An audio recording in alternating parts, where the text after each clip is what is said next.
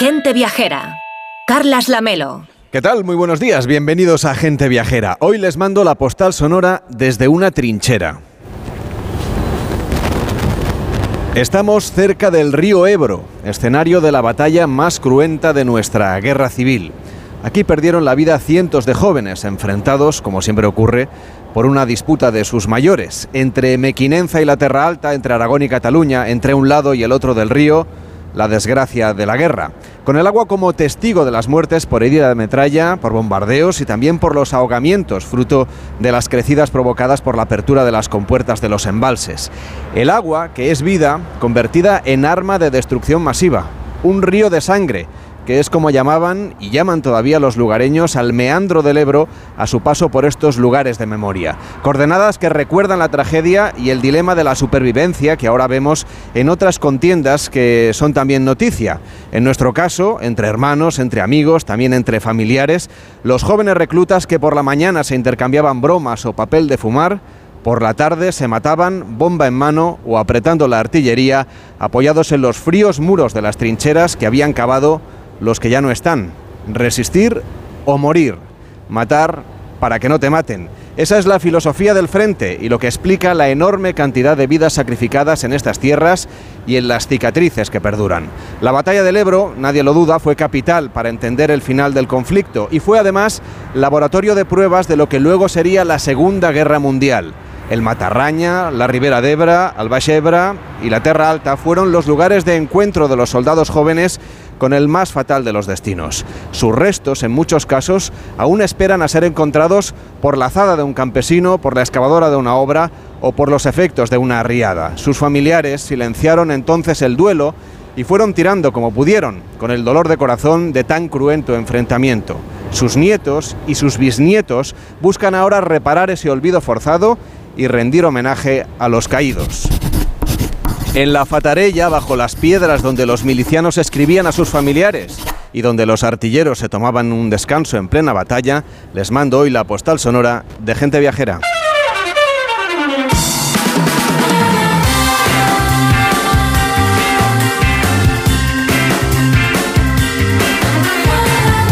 Gente Viajera, el programa de viajes de Onda Cero con Carlas Lamelo.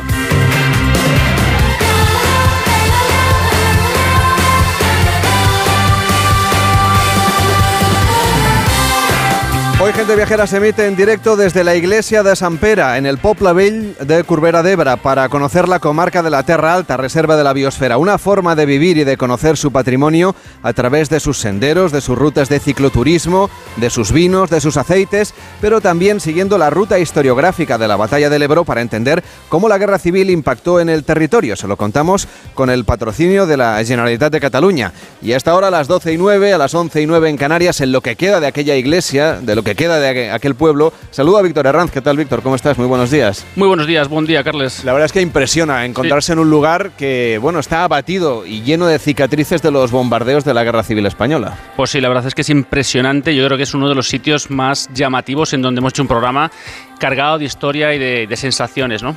Bueno, ayer el equipo de gente viajera, como hacemos habitualmente, pudimos visitar algunos de los espacios más singulares, en este caso de la batalla del Ebro, testimonio vivo de uno de los episodios de la historia reciente de nuestro país, que hay en total, si usted quiere seguir algún día la ruta, son 19 localizaciones históricas y en el territorio encontrará cinco centros de interpretación. ¿Qué es lo que destacarías tú, Víctor, de este recorrido que hicimos ayer? Bueno, pues me ha llamado mucho la atención ese sistema de trincheras y búnkers que están restaurados por toda la comarca imaginar esos escenarios de guerra y las condiciones en las, que bueno, pues combatían y el por qué, ¿no? Pero bueno, lo que más me ha sorprendido sinceramente es la visita al río Ebro, a su paso por Ascó y ver la imagen del castillo desde su orilla, porque es una imagen que tenía grabada pues de haber estudiado la historia de España y sin duda pues la impresionante belleza del lugar que contrasta con la fuerza que nos contaba que podía alcanzar el río Ebro y bueno, creo que un día de estos tenemos que también hacer la, visita del cruce del río porque creo que es una cosa que vale mucho la pena esa representación histórica. Ángel Martínez Bermejo, ¿cómo estás? Buenos días. Buen día, Carlos. Me consta que has estado toda la semana viendo documentales, yendo a la biblioteca a recoger libros clásicos de la batalla del Ebro para releerlos y, preparar este programa. Sí, porque es muy interesante eh, esto que se llama el turismo de memoria el turismo de memoria no es recuerdo del pasado, sino es obtener material de reflexión para el futuro, para nuestra acción del futuro, con lo cual es una de las formas más interesantes de hacer turismo que podemos tener ahora en la actualidad. Hola Irene, ¿cómo estás? Buenos días. Pues ya sabes que estupendamente aquí, en este sitio que tiene, yo creo que mucha magia. Pero yo pensaba que te ibas a coger una bicicleta y te ibas a hacer una ruta por los ports eh, y quizá te teníamos que saludar ya en el otro lado de la frontera. No, porque te estoy esperando a ti en, para tierras aragonesas. No, no, no, te estoy esperando a ti para hacer barranquismo, que lo vamos a hacer juntos, porque esta es una tierra de barranquismo. Muy bien. Y a todo el equipo para hacer la vía verde, que son casi 30 kilómetros. A mí me cuelgas de una cuerda y, a los va demás a venir de maravilla, o sea que ya ir poniéndonos las pilitas.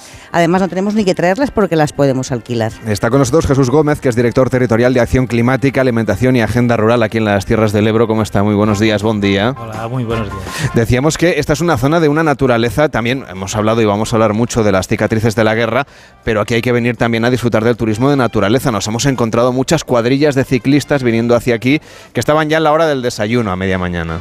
Bueno, como comentabais, la vía verde yo creo que es esa línea que une y que permite visitarlo todo.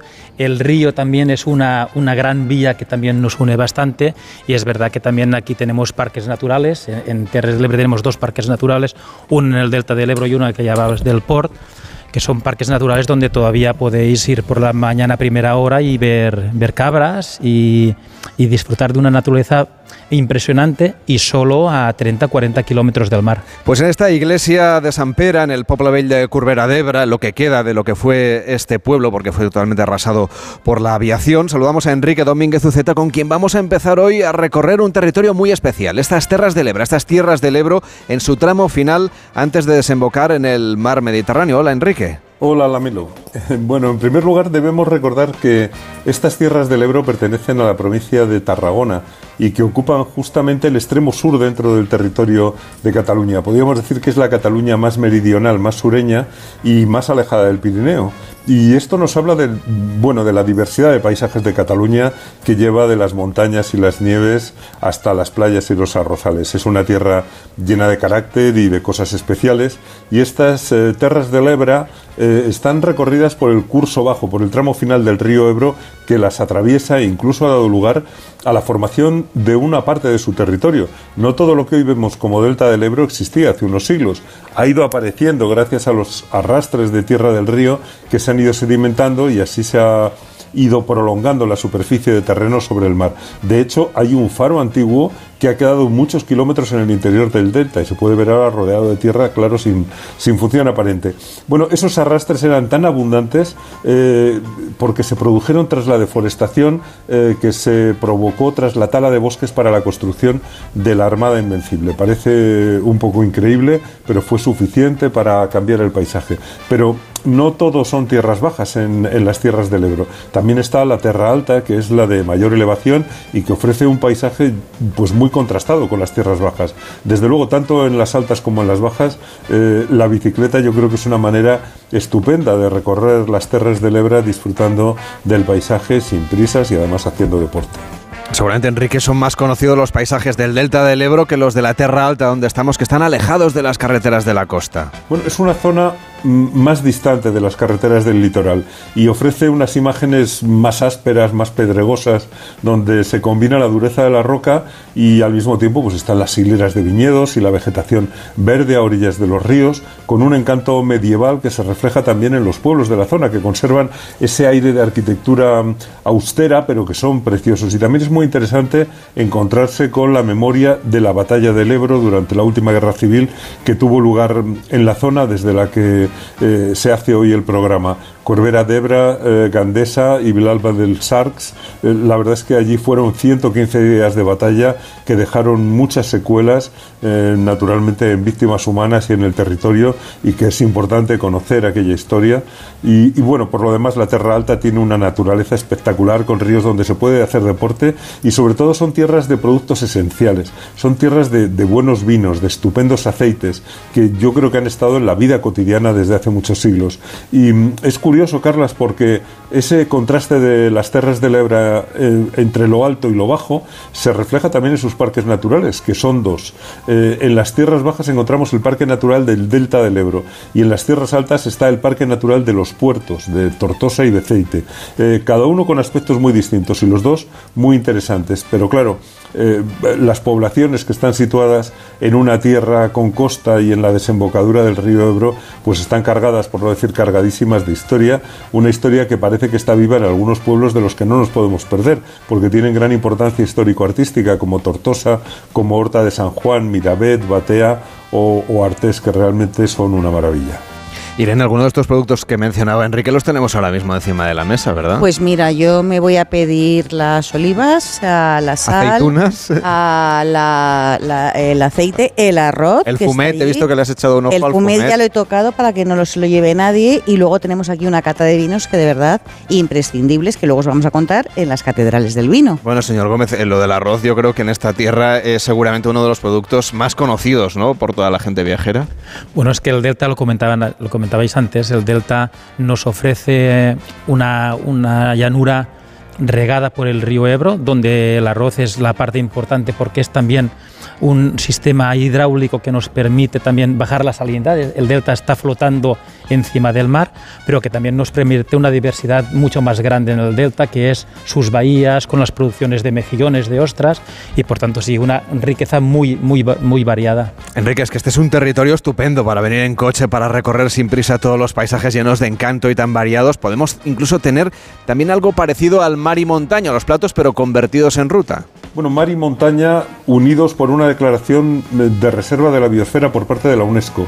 Ha sido declarado reserva y, eso yo creo que nos habla de los valores excepcionales en conjunto de toda la zona, especialmente por su importancia para la vida de las aves. Fíjate que las aves encuentran pues esos nutritivos humedales en el delta del Ebro y, a orillas del río y por otra parte, sin embargo, el Parque de las Alturas ofrece refugio a las rapaces, a las águilas, al halcón peregrino y a los buitres. Pero claro, no podemos olvidar de que luego hay otros elementos que no forman parte del paisaje, sino más bien de la historia cultural. Hay elementos tan valiosos como las pinturas rupestres de Uldecona. Y, para, por ejemplo, para quienes quieran ir en bici, también hay una estupenda vía verde que pasa por los pueblos medievales más bonitos y por paisajes de montaña y bosque que son una joya. Y hay otra ruta también que discurre entre viñedos. Eh, por supuesto, mm, hay ofertas para hacer circuitos en coche y también hay una ruta Picasso que recuerda la que hizo el pintor con su amigo Manuel Payarés en el Parque Natural del Sports. Eh, un parque que se puede investigar o se puede conocer, además de recorrerlo en, un museo, en el Ecomuseu Centro de Documentación Sports, que también se ocupa de la arquitectura templaria y hospitalaria en la zona, que es un tema también bastante interesante. Y dentro de los temas culturales, Enrique, seguramente mucha gente no sabrá que en Horta de San Juan, donde ha dormido, por cierto, el equipo de gente viajera, está otro de los museos de Picasso, no solo el de Málaga, el de A Coruña o el de Barcelona.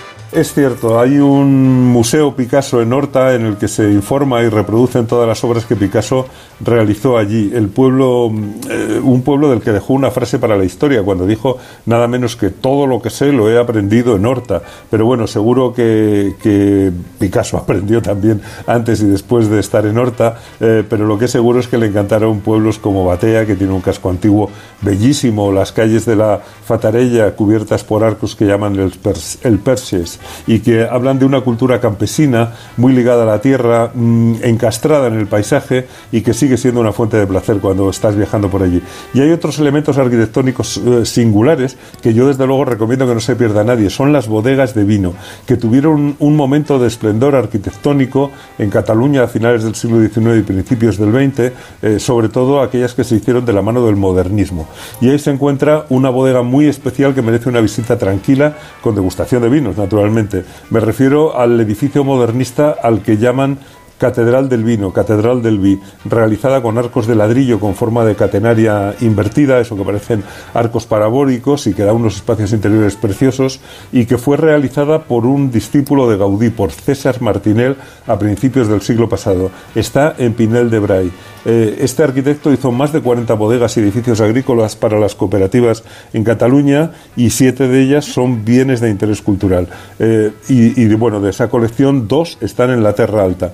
La bodega de Pinel de Bray y la de Gandesa, también impresionante por sus espacios interiores, pero también por sus formas externas, son muy originales. Y si a todo esto le sumamos que puedes hacer senderismo, eh, que hay una gran cantidad de experiencias en oferta, pues yo creo que tenemos una invitación al viaje muy recomendable. Y, fíjate, Carles, que otra cosa realmente curiosa eh, es que buena parte de los paisajes de esta zona sean tan modernos. No solamente el delta que decíamos antes, sino que los arrozales del delta del Ebro solamente existen desde finales del siglo XIX. Hasta entonces ahí no se cultivaba nada de arroz. Tuvieron que venir expertos desde la albufera de Valencia para enseñar cómo se cultivaba el arroz en una zona eh, que naturalmente pues tiene una gran comunicación cultural con el sur. y ese paisaje del delta, muy horizontal, de grandes cielos, es ideal para dar paseos en bicicleta, para bañarse en las playas de arena, para hacer deporte y para disfrutar de un lugar verdaderamente encantador. Los dos parques que he mencionado antes están separados por apenas 30 kilómetros y yo creo que, mm, que, esta reserva de la biosfera de la que estamos hablando es la segunda en Cataluña después del Parque del, del Montseny. Eh, además, hay que destacar que es un destino de turismo sostenible. Ha merecido esa calificación de Green Destination eh, por su compatibilidad con las actividades humanas, con, con los cultivos de vides, con almendros, con olivos y naturalmente también con el turismo, que yo creo que es una de las razones importantes también para cuidar nuestra naturaleza. Y hemos contado que Enrique no nos acompaña en Corbera, como explicábamos ayer, porque está en medio de la sabana. Enrique, ¿cómo está yendo tu viaje? Bueno, yo sigo por aquí, por Zimbabue, eh, tomando nota, visitando lugares, eh, viendo, viendo reservas naturales. Eh, ayer estuve junto a los rinocerontes de la reserva de Matopo y bueno, espero poder contarlo pronto desde estos micrófonos. De momento, pues la semana que viene nos encontraremos viajando por España. Hasta entonces, feliz semana a todos, Carles. Música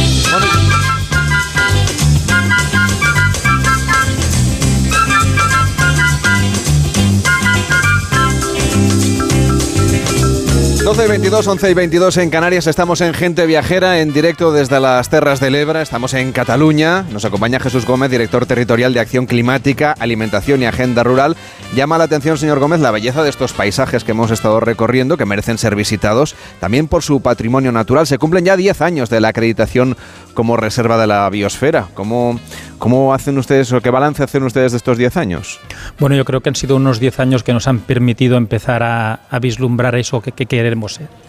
Es decir, queremos mantenernos como una zona prístina, una zona donde los valores naturales eh, sean muy importantes, lo comentaba antes eh, tu compañero, eh, yo creo que es la zona de los paisajes. Yo, definiría la, la, reserva biosfera como la zona de los paisajes y es más, la definiría como la zona de la biodiversidad concentrada, es decir, tenemos muchos paisajes muy diferentes y muy concentrados. Uno podría estar en los ports por la mañana viendo cabras, podría bajar al mediodía y estar viendo esta iglesia y podría bajar por la tarde a ver un atardecer en el delta del Ebro y ver flamencos. ¿no?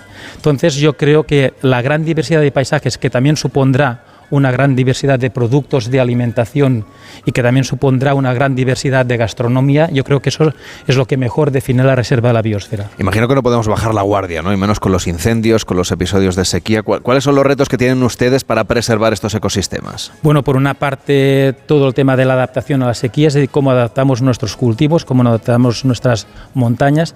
También es verdad que el tema del incendio es importante porque las superficies de bosque son importantes, pero después también tenemos un gran reto con el delta del Ebro, que la subida del mar lo pone en, riesgo y por tanto estamos trabajando mucho para defender una zona emblemática, una zona necesaria para las aves, pero también para la gente que vive y una zona que está amenazada y que por tanto debemos trabajar para mantener todo ese ecosistema. También el turismo, ¿no? Debe ser más verde en lugares como este. Yo creo que el turismo que viene a la Reserva de la Biosfera del Esterres del Ebro es un turismo que ya viene concienciado de, de aquí viene, ¿no? Y por tanto la parte de la bicicleta es muy importante, la parte de la gastronomía es muy importante, la parte de las excursiones también es importante. Yo creo esa concienciación previa del turista que viene a las Terras del Ebre, que también es un turismo muchas veces familiar, ese trabajo ya lo tenemos hecho, pero vamos a implementarlo. Y Terra Alta, el lugar en el que estamos, es también una denominación de origen situada en el oeste de la provincia de Tarragona, entre el río Ebro y el límite con Aragón. Predomina la producción de vino blanco, elaborado con garnacha blanca, también con macabeo. Y para los rosados y los tintos, pues aquí se usa el cariñena, la garnacha tinta, la peluda. Y también hay una tradición que es la producción del vino dulce y la mistela, que también es es muy, muy valorada y muy apreciada. Son variedades que cada año son premiadas, Víctor, en distintos acontecimientos alrededor de Europa. Desde luego, destacan unos vinos blancos potentes, de gran cuerpo y alta graduación, conocidos tradicionalmente como vinos brisados, que se vinifican como si fueran vinos tintos y que aquí cerca del Parque Natural del Sports y rodeados de bosques y fuentes, descubrimos una bodega, el Cellier Canmiñó, una bodega familiar situada en Prat de Comte, que es uno de los pueblos más pequeñitos de la comarca y que hasta, hasta hace cinco años pues nunca había albergado una bodega. Está con nosotros Jenis Espinos, ¿qué tal? Muy buen día, buenos días. Hola, buen día.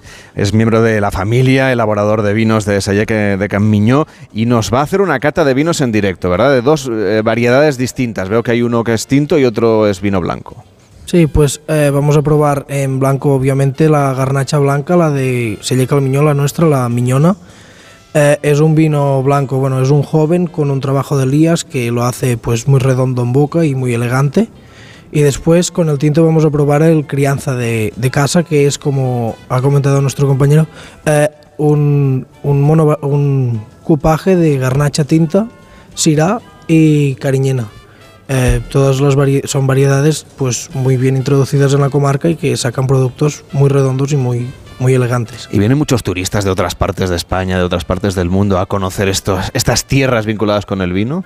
Sí, bueno, eh, eh, por suerte la, la, Terra Alta, la denominación de origen, ha hecho un gran papel en, en el territorio y estamos eh, yendo al sitio que, que, nos merecemos, ¿no? Estamos cogiendo el lugar que, que, nos hace falta, pero bueno, nos haría falta, tal como hemos estado comentando, en la comarca hay una, una gran diversidad de paisajes, de entornos únicos, ¿no?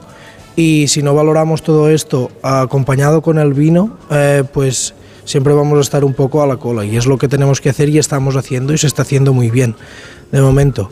Eh, claro, pues si vas a, dar un paseo con bici y por la tarde puedes dar a hacer una cata, pues eh, de momento está funcionando muy bien y el trabajo se está haciendo bien. O sea, y la verdad es que las bodegas se están llenando de gente. Claro, porque al final el que viene, además de disfrutar de la actividad de no turismo, supongo, señor López, pues también de paso pues cena en un, o come en un, almuerza en uno de los restaurantes de la zona, quizás se aloja en alguno de los hoteles o de las casas rurales. El enoturismo también está dinamizando mucho el territorio. Bueno, el enoturismo ayuda y la gran variedad de gastronomía también ayuda. De hecho, yo creo que trabajamos mucho con producto local y eso nos identifica y también nos permite tener una apuesta singular que sabemos que no vamos a encontrar en otros sitios. Le voy a pedir a Irene González, que es muy de hacer el camino de Santiago, que nos lleve a hacer otro peregrinaje, en este caso por las catedrales del vino, que ya hemos introducido brevemente con Enrique, pero que tú conoces muy bien a fondo.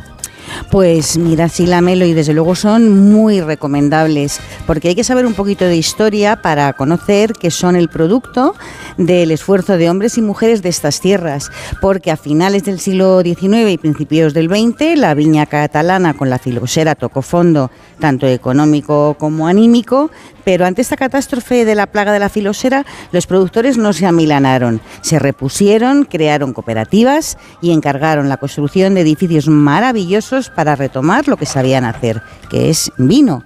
Y estas bodegas que los cooperativistas del siglo de principios del 20 encargaron construir con mucho esfuerzo por el importante coste económico que suponían a los más prestigiosos arquitectos de la época, son lo que hoy se llaman catedrales del vino. Bueno, y algunas también las eh, se llaman bodegas modernistas, porque recogen la herencia vanguardista de Gaudí y de Domenech y Montaner. Y bueno, todo empezó porque aquella monumentalidad, aquella mm, majestuosidad que, se asemejaba a templos religiosos por sus naves, por sus arcos, sus bóvedas, eh, bueno, pues eh, el escritor Ángel Guimera las llamó catedrales del vino. Y fíjate que gracias al esfuerzo de los viticultores de aquella época, eh, fue como el modernismo llegó al campo después de triunfar en las ciudades, la Melo. Yaris, ya tenemos la copa, estamos empezando esta cata de vino. A ver, vamos a fijarnos, eh, este es un vino blanco, ¿qué es lo que tendríamos que notar cuando lo vayamos a probar? Pero antes, evidentemente, hay que fijarse, ¿verdad, señor López, en, el color, en el aspecto que tiene el vino. Jenis, haznos un poco de una masterclass de este vino que vamos a conocer de la Terra Alta. Bueno, este es un, una garnacha blanca, como os he dicho antes. Eh, si miramos en vista, pues es un color pajizo, un color claro. Eh, después en, en, nariz tendría toques de, de, bollería, toques de... Bueno, como muy dulce, ¿no? Sí. Eh, realmente es un vino seco, es un vino que está, está seco, no tiene nada de azúcar, pero es un vino que te da cremosidad en nariz, lo, cuando lo pasas por nariz, te da como ese volumen y eso lo hace el trabajo del día. El trabajo con sus pozos, digamos, ¿no? Eh, resuspendiendo para, para darle cremosidad en boca y más elegancia. Y es lo que hemos estado haciendo en este vino y lo que hemos conseguido. Después eh, tiene toques también muy afrutados, como de manzana, manzanas verdes, un poco eh, tirando a madura, ya que, bueno, al darle esta resuspensión conseguimos esto. Eh, vemos que es un vino fresco en boca, es muy elegante, tiene volumen, te llena toda la boca, ya como muy bien el, el la terra alta se dice cos y ánima, ¿no? Mm, cuerpo, cuerpo y alma, alma, sí. en, en, en los cintillos de la denominación. Quiere decir que son vinos eh, potentes y elegantes, tienen mucho volumen de boca y un final largo. Y bueno, este vino es lo que hemos conseguido hacer en, en nuestra garnacha blanca. Que además se está poniendo mucho en valor mientras preparamos para el brindis. Cuéntanos, eh, Irene, es que, como decía ahora Jenis, estamos en una tierra de, de grandes vinos que se han ido, mm, yo creo que sofisticando con el paso del tiempo. Cada vez son más valorados, por otra parte. Y que una vez que los pruebas te enamoran, ¿eh? Así que, bueno, los oyentes pueden recorrer monumentos modernistas eh, y, y pueden a practicar enoturismo. Las comarcas de la Terra Alta, del Alcam, de la Conca del Barberat y Priorat disfrutan de una de las concentraciones más importantes de bodegas de modernistas de todo Cataluña. La mayoría incluyen enotecas, de las que recomiendo, además de probar estos caldos como el que hagamos, estamos catando ahora mismo, eh, comprarlos y llevárselos a casa, porque son unos vinos muy buenos. Y es que estamos en tierra de, de donde los griegos, los romanos y los íberos introdujeron los primeros viñedos hace unos 2.500 años. Y después ya en la Edad Media la viticultura tomó impulso, pues bueno, pues gracias a las órdenes religiosas como la del Cister, que lo producía en monasterios como el de Poblet. Pues vamos a brindar, si le parece, señor López, Genís, Irene, vamos a, brindar por las terras del Ebro, ¿no? Que al final es de lo que se trata, señor López, de que se dé a conocer también este territorio. ¿Cómo, ¿Qué destacaría usted, por ejemplo, para algún viajero que, movido por esto que le estamos contando, de la memoria histórica, de la reserva de la biosfera o del enoturismo, pues quizá busque una historia común, una historia compartida, un relato para recorrer esta zona? ¿Qué les contaría? Bueno, que la intención es que todos estos productos formen parte de una idea común, pero yo creo que también, como comentaba antes, es esa intención de poner el alma en, lo que hacemos, de tener mucho apego todavía al territorio, de tener las raíces en muy bien en tierra. Y yo creo que es un orgullo que la gente joven eh, tenga esa pasión por, por un producto que es milenario, pero que nos da esa, nos da esa vida y nos da esa visión de, de futuro. Pues vamos a brindar, si le parece, por las terras del Ebro en directo, así que es mucho, muy sonoro esto de brindar las copas aquí en Gente Viajera. Hoy, eh, emitiendo en directo desde la iglesia de San Pere, en el Pobla Vell de Curbera d'Ebra, para conocer la comarca de la Terra Alta, esta reserva de la biosfera, una forma de vivir y de conocer su patrimonio a través de los senderos, a través del vino, como estamos haciendo ahora, de sus rutas de cicloturismo, de sus aceites, pero también siguiendo la ruta historiográfica de la batalla del Ebro para entender cómo la guerra civil impactó en el territorio. Se lo estamos contando con el patrocinio de la Generalitat de Cataluña. Irene, ¿alguna de las bodegas que sitúes en el mapa y que quieras destacar para la gente viajera? Bueno, pues nos vamos a la de la Espluga de Francolí, donde está la bellísima bodega mm, cooperativa que hoy es Museo del Vino. Aquí encontramos toda la información sobre la historia de la comarca, la evolución del cultivo y la elaboración del vino a lo largo del tiempo. La visita a la bodega de la Espluga de Francolí es, bueno, pues mm, es un inmejorable taller para conocer la tradición vinícola de la región, porque en Cataluña existen 11 denominaciones de origen de vino y una de cava, que al fin y al cabo son 12 maneras de entender la vida dentro de un territorio. Y creo que tienes otra en Montblanc, muy cerquita de la Espluga Sí, de es- sí, muy cerquita. Además es que es muy cómodo para visitar, ¿no? Eh, es la de Mont Blanc, como bien dices, es un lugar precioso donde parece que el tiempo se paró hace muchísimos años, porque Mont Blanc tiene un auténtico aroma medieval en sus calles, en sus plazas y en su imponente muralla, de la que se conservan casi dos kilómetros y fíjate, una treintena de torres. Y en este ambiente medieval está la modernista bodega cooperativa de Mont Blanc, eh, que César Martinel, eh, el discípulo de Gaudí, como hemos dicho, la diseñó en el 1919 como un edificio de tres naves coronado por un enorme depósito de agua. Así que la Melo, mi recomendación es ir a la oficina de turismo, reservar una visita guiada por todo el pueblo para terminar en la bodega cooperativa con una cata de cava. Y venga, otra bodega, otra bodega que es Catedral del Vino, en este caso en Pira, a 8 kilómetros de Montblanc. Pues efectivamente, muy cerquita, está sobre un macizo a más de 300 metros de altura, rodeado por el torrente del Torrentil y la poza natural del río Angüera. Eh, en Pira hay una catedral, es más pequeñita que las dos anteriores, pero muy atractiva. Tiene dos naves, una fachada con ventanas eh, verticales simétricas y escalonadas, que son también obra, que es también obra de Martinel. Y es una maravilla con una armonía perfecta entre la estética y la practicidad. Y en Pira, la Melo no me resisto a sugerir la ruta por las canteras, que es una excursión relajada, muy bien señalizada por las antiguas canteras y hornos de yeso de Pira. ¿Alguna que te haya llamado así especialmente la atención? No sé, sé que es muy famosa la de de Bray. Eh, sí, bien, sabes bien. El encargo de esta bodega fue en 1918 y coincidió con la construcción de la carretera que uniría en aquel tiempo el pueblo de Mora de Ebre, eh, mientras, fíjate, se redactaban los proyectos para la llegada de la electricidad, el teléfono y el agua corriente, que no había. ¿eh? Así que los agricultores de Pinel de Bray mm, exprimieron sus posibilidades económicas para que Martinel construyera una bodega que evocara prosperidad. Y la bodega del Sindicat Agrícola del Pinel de Bray es para mí una de las catedrales de vino por excelencia. Mira, para empezar, la disposición de la nave central, las dos laterales y una cuarta por encima de la central pues solo necesitarían un ábside para ser un templo cristiano real.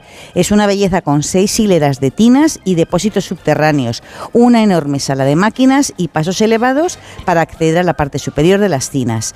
Y la fachada principal eh, tiene una cerámica vidriada verde, bueno, que es mm, preciosísima, y tiene también un friso cerámico de Javier Nogués, donde se describen escenas cotidianas en torno a la viña, el aceite y bueno, cómo se elaboraba y cómo se consumía. Y como anécdota te diré que Javier Nogués cobró entre 4 y 5 pesetas por baldosa, lo que en aquel tiempo suponía unas 5.000 pesetas en total.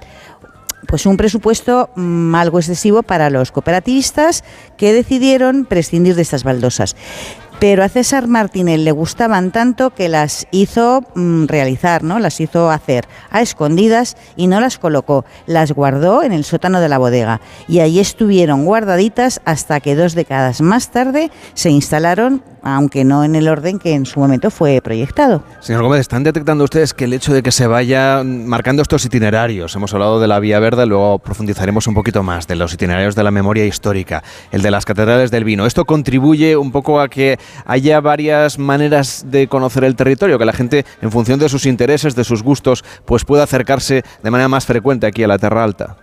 Yo creo que es importante y que también nos permite otra cosa, ¿eh? y es intentar venir aquí a la Terra Alta, venir también a las Terras del Ebre fuera de la época de verano, coincidiendo mucho con la época de la vendimia, coincidiendo también con la época de la recogida de los aceites, donde salen estos primeros aceites, que es también el otoño, es decir, estamos en una estación muy agradable, estamos en una estación donde podemos estar muy en contacto con la naturaleza, con los productos agrícolas de aquí de, la Terra Alta.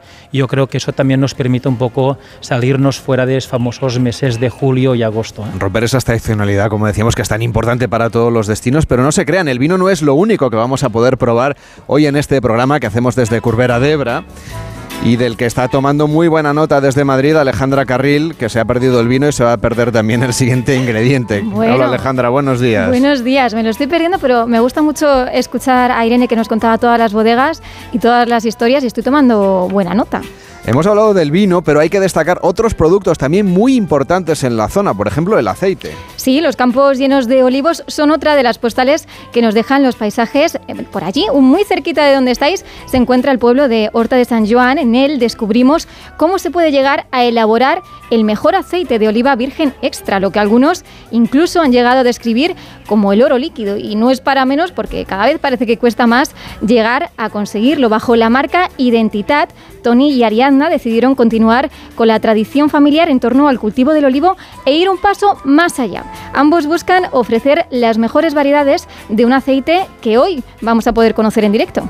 Tony Beltrán, cofundador de Identidad Extra Virgin Olive Oil. ¿Qué tal? Buen día, buenos días. Hola, buen día, buenos días a todos. Una historia de pasión, ¿no? Por el aceite en este caso. Ahora que se habla tanto del aceite, que se habla tanto de los precios, imagino que ustedes también lo están notando, ¿no? Sí, eh, es cierto, pero bueno, nuestro proyecto, los precios es un tema más especulativo, más de grandes volúmenes, más de... Nosotros, como muchos pequeños productores, repercutimos costes con producción y entonces estamos un poco fuera o sí, fuera de, las fluctuaciones estas tan, bueno, algunas... Más especulativas, ¿no? Como especulativas, exacto. ¿Cuáles son las variedades que tienen identidad? Eh, tenemos tres, tenemos la, la impeltre, la picual y la arbequina, y aunque la más icónica y de la que tenemos más es la empeltre, porque es la típica de, de esta zona. Pues eh, supongo que tienen sus diferentes notas de cata. Le voy a pedir a Irene que haga el esfuerzo, el sacrificio de hacer la cata en directo con nosotros. Así que vaya. Y casi me llevo la botella, ¿no? Con el vino sé que hay un orden muy claro. Eh, nos queda todavía el tinto, lo tengo muy presente todavía por probar. Pero en el caso del aceite, ¿cómo deberíamos hacer? ¿Cuál es la, la variedad seguramente más suave? ¿No? Habría que empezar, imagino, como pasa con el queso, como pasa con el vino, ir de lo más suave a lo más intenso o no? ¿O en el aceite es distinto? Sí, podemos hacer muchas analogías con el mundo del vino a la, a la hora de probar, pero sí que es cierto que los aceites se comen y los vinos se beben y aquí está la gran diferencia. Nosotros podemos encontrar un aceite que, con mucha personalidad en boca, con muchos amargos y picantes interesantes, muy complejo a nivel aromático y realmente cuando comamos ese aceite pues que no predomine tanto sobre los gustos de los platos. Por este motivo nosotros sí que no, no, no tenemos un orden en particular en cuanto a, al hecho de en los que sean más fuertes o menos cuando nos lo comemos. Nosotros lo que sí que tenemos, porque esto es un defecto, bueno, es un defecto, no es un defecto, es una cosa intrínseca de los aceites, el nivel de polifenoles, que es toda la carga antioxidante y beneficiosa para la salud, lo que se le ha descrito, lo que pasa es que son acumulativos y entonces cuando hemos probado unos cuantos, si estos aceites tienen un alto nivel de estos componentes, nos, no podemos ver eh, el gusto real de pues a lo mejor el tercero o el cuarto por el arrastre de estos eh, compuestos de las catas previas. Entonces lo que siempre recomendamos nosotros es probar primero o segundo aquel aceite que por lo que pongamos por ejemplo que estamos en una tienda especializada de aceites, en una feria, probar siempre primero o segundo aquel que realmente nos dé eh, más curiosidad por lo que sea, la variedad, la marca, porque así tendremos la imagen entera, porque si no podemos ir sesgados en, catas. Pues vamos a probarlo, ¿no? ¿Cómo tendríamos que hacer la cata? ¿Cuál es la variedad esta que, con la que hemos empezado? Esta es, esta es la empeltre. La que es, propiamente de esta zona. Como tenemos la boca, pues lo, primero se tienen que calentar los aceites. Simplemente es, se cogen con la mano y se ponen la otra mano encima, porque lo que nos interesa es que los volátiles quedar atrapados dentro del, vasito y los podamos eh, oler. Esto nos va a dar una información del aceite. Estás tomando nota, Irene, de cómo hay que hacer bien la cata de aceite, que está no te preocupes, fatal. No te, no te preocupes porque es que me voy a llevar las botellas, entonces voy a probar este ah, hoy, mañana ha traído, es que además las botellas son preciosas, mañana voy a probar el segundo y pasado mañana el tercero. Voy bien así, ¿no? Sí, sí, incluso podrías acortar el tiempo si quisieses, pero... No, no, no, así bien, yo me llevo las tres y ya, ya os lo voy contando. El, sábado que viene os lo cuento. Venga, me parece muy bien, Irene. Bueno, entonces, eh, las variedades, como decíamos, dependen mucho del territorio territorio em, y este estoy viendo que es aceite 100% ecológico y bio. Eh, ¿Esto qué quiere decir trasladado a la manera como ustedes trabajan? Bueno, eh, esto de el, que manda esa señal que está en la contraetiqueta, que es la eurohoja, y es lo que se refiere. Nosotros aquí estamos en cultivo ecológico. Antes que hablabais de, de, la, de la zona de las Terras del Ebre, las Terras del Ebre también es una singularidad, incluso dentro de Europa, por la diversidad de producto ecológico que hay. Hay desde vinos, aceites, carnes. Eh, el pescado no es ecológico, pero se, puede se puede hacer un menú entero solo con producto ecológico. Pero el, el, sello ecológico solo te habla de cómo se ha trabajado en, en, campo, sin usar químicos, sin usar insecticidas, intentar usar pues eh, estrategias lo más respetuosas y sostenibles posibles con el, con el entorno, ¿no? Señor Gómez, eh, imagino que también todo lo que son proyectos de este tipo, como el que está llevando a cabo nuestro invitado, ayudan a que haya oportunidades laborales y profesionales, a que se fije población, eso que se habla tantas veces de las zonas menos pobladas. En el caso de, Terras de Lebra y en concreto aquí, pues más cercanos a los ports, es, uno de los problemas sociales seguramente, ¿no? Y uno de los retos más importantes que tenemos.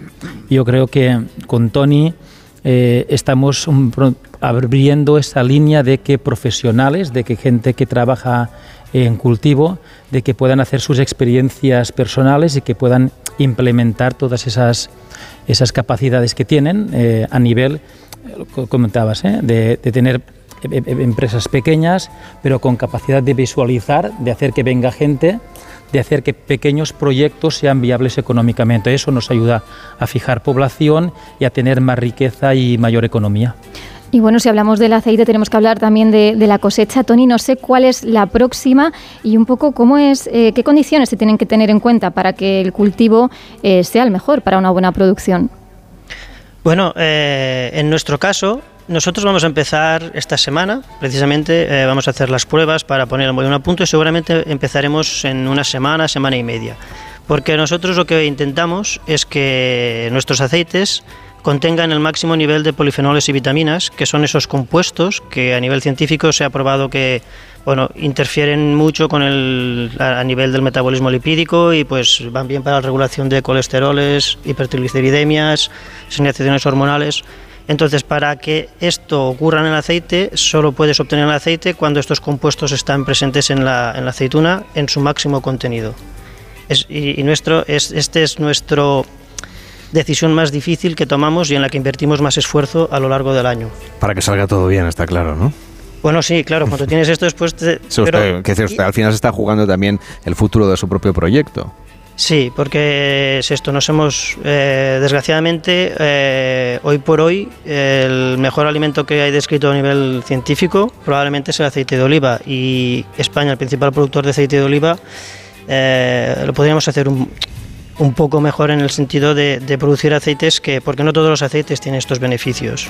Entonces nosotros nos hemos querido especializar con, con los beneficios para la salud que después por el punto de maduración del fruto también es donde da más complejidad aromática y gustativa. O sea que es como dos por uno. Te cuidas y realmente lo disfrutas. Y es muy distinto tomarte una ensalada con un empeltre, un picual, una arbequina y todos ellos pueden ser muy buenos a nivel nutricional, pero la experiencia que se tiene al comer o al degustarlo es, es, es distinta.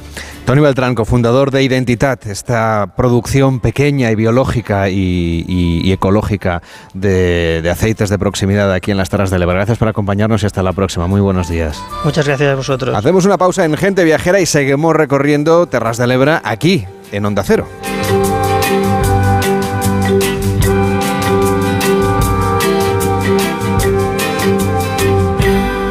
Cero, gente viajera. Carlas Lamelo. ¿Cómo es que vuelves a irte de vacaciones? ¿Y dónde vas? Roma, Estambul, Santorini. ¿Pero te ha tocado la lotería? ¿Qué va? Me voy de crucero con Costa y con todo incluido. Con Costa vuelven las vacaciones. Reserva tu crucero desde 699 euros por persona. Infórmate en tu agencia de viajes o en costacruceros.es. Costa. Oye Alberto, ¿tú tienes alarma? Sí, la de Securitas Direct. ¿Y qué tal? Es que estamos pensando en ponernos una. En mi bloque la está poniendo todo el mundo. Y me preocupa que si vuelven a robar, entren en mi casa. Ni te lo pienses. Por lo que cuesta, merece la pena vivir tranquilo. Protege tu hogar frente a robos y ocupaciones con la alarma de Securitas Direct. Llama ahora al 900-272-272. Quinta fiesta de la vendimia en la denominación de origen La Mancha una tierra ideal para el cultivo del viñedo desde hace siglos, un mar verde bañado por más de 3.000 horas de sol al año, tecnología de vanguardia, rigurosos controles, selección esmerada de sus vinos con un embajador de excelencia, Don Quijote, sostenibilidad y ecología como freno a la despoblación y motor para la economía, enoturismo, cultura y tradición, todo eso y mucho más suponen el vino y la viña en La Mancha, la denominación de origen más extensa del mundo que comprende las provincias de Albacete, Cuenca, Ciudad Real y Toledo www.lamanchawines.com. Disfruta de sus vinos, todo un deleite para los sentidos y lujo a su alcance.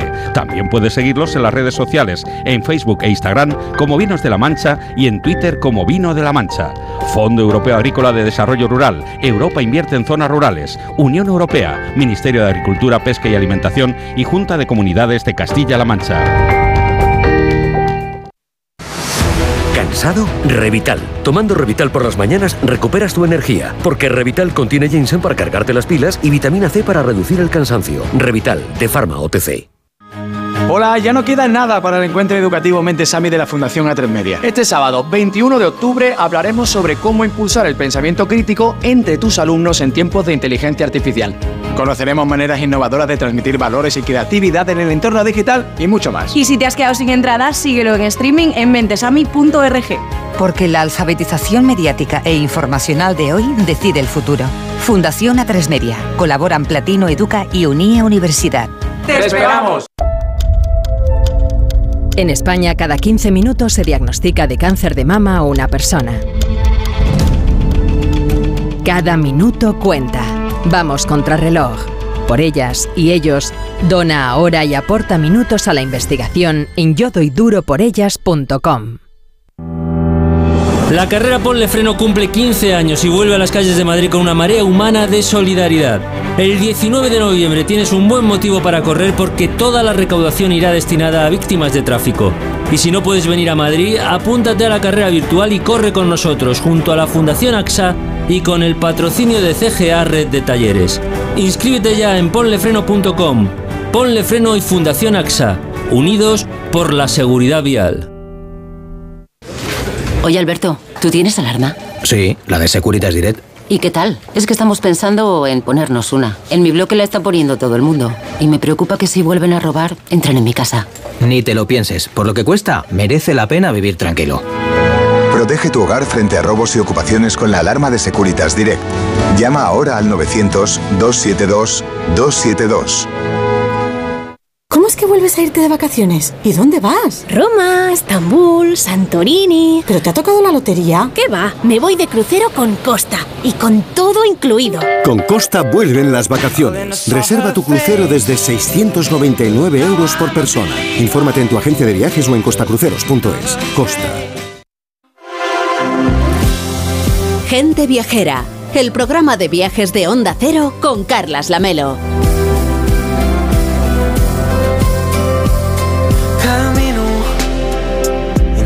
Entenc com hi ha camins que s'equivoquen per moments.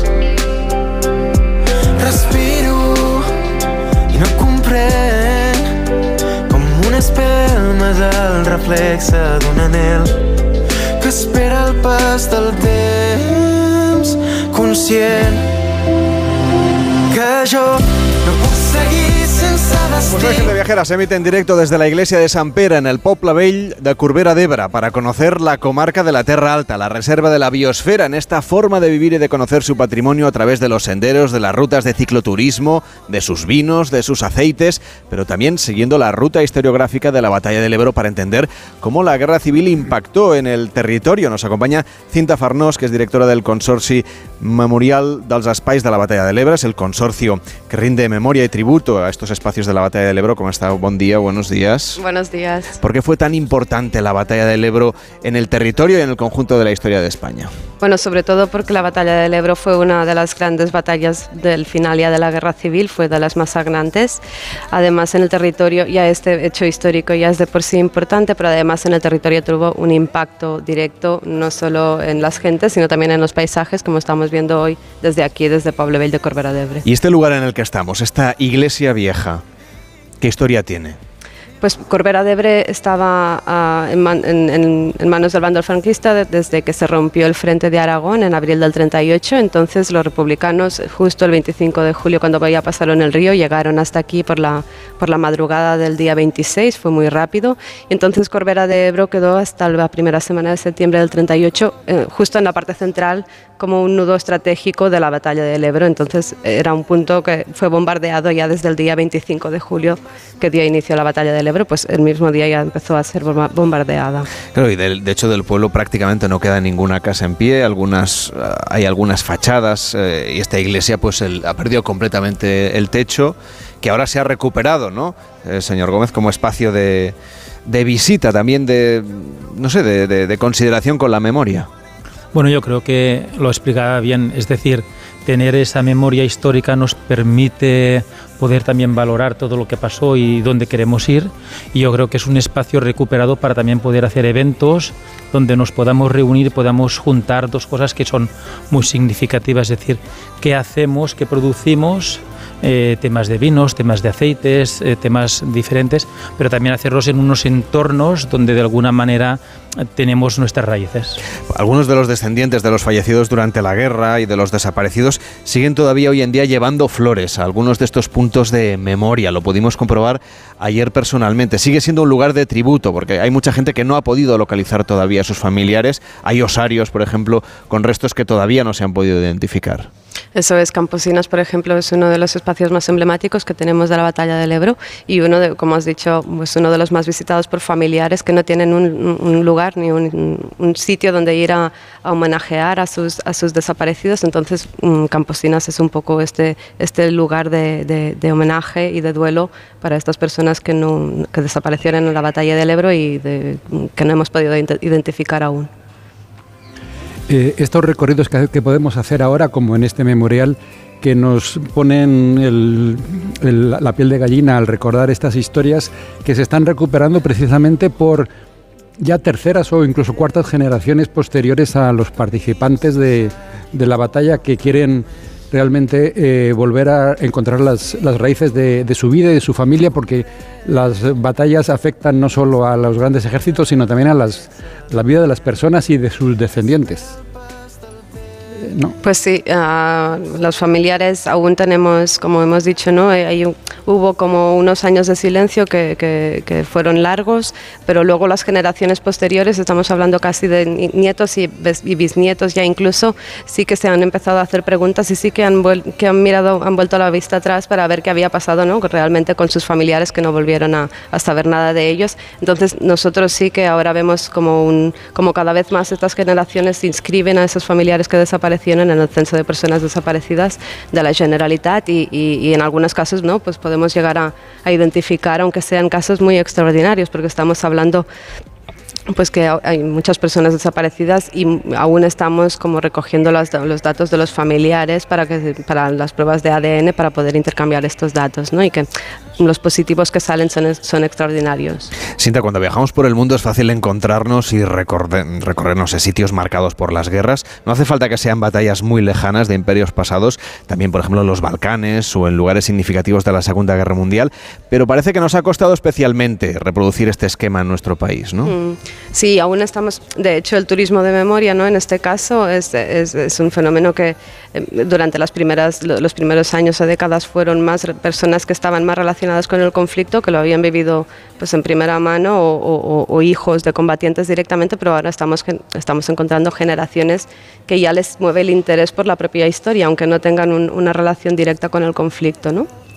Y por ejemplo, si, si, recorremos este itinerario, ¿cómo deberíamos organizar la ruta, el recorrido, eh, la visita? ¿Hay, ¿Hay, empresas, hay guías profesionales ¿no? que nos acompañan?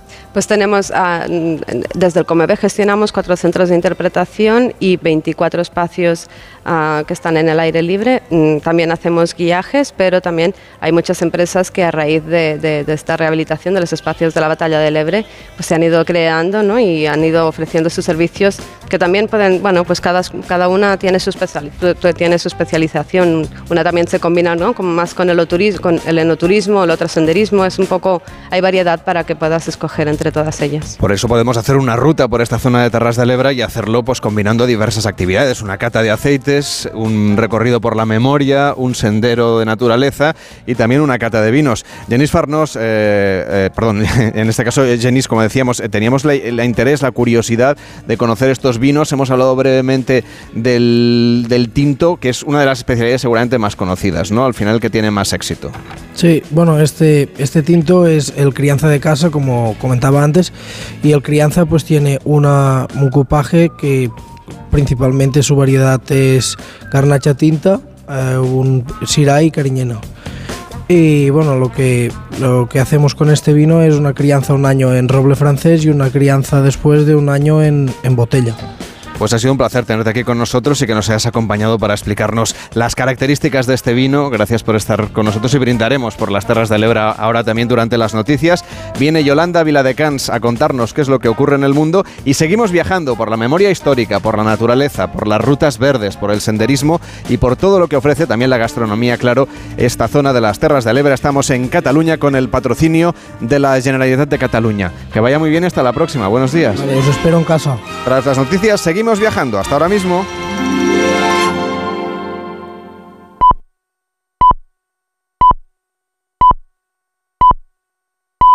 La una mediodía en Canarias.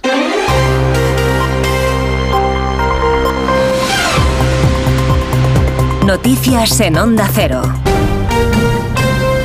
Buenas tardes, volvemos a Israel, donde se constata un aumento de la actividad militar israelí en la frontera con la franja de Gaza, cuando la incursión terrestre del ejército de Israel en el territorio controlado por Hamas es inminente. Drones, aviones militares y miles de soldados israelíes se posicionan ante esta gran ofensiva anunciada, mientras miles de palestinos siguen huyendo del norte de Gaza. Última hora, corresponsal en Jerusalén, Hanna Beris.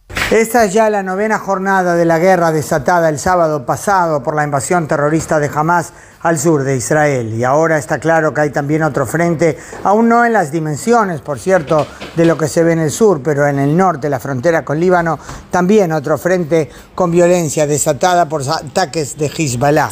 Tres misiles antitanque han sido disparados por Hezbollah desde Líbano hacia la Galilea israelí, inclusive a una casa particular en la localidad de Stula, en la Galilea, muy cerca de la frontera con Líbano. Hay un obrero muerto, un ciudadano israelí no judío y otros tres o cuatro heridos. Mientras tanto, Israel confirma que se han identificado ya más de 500 de los más de 900 civiles asesinados en el ataque de Hamas y se sigue con la tarea de identificación.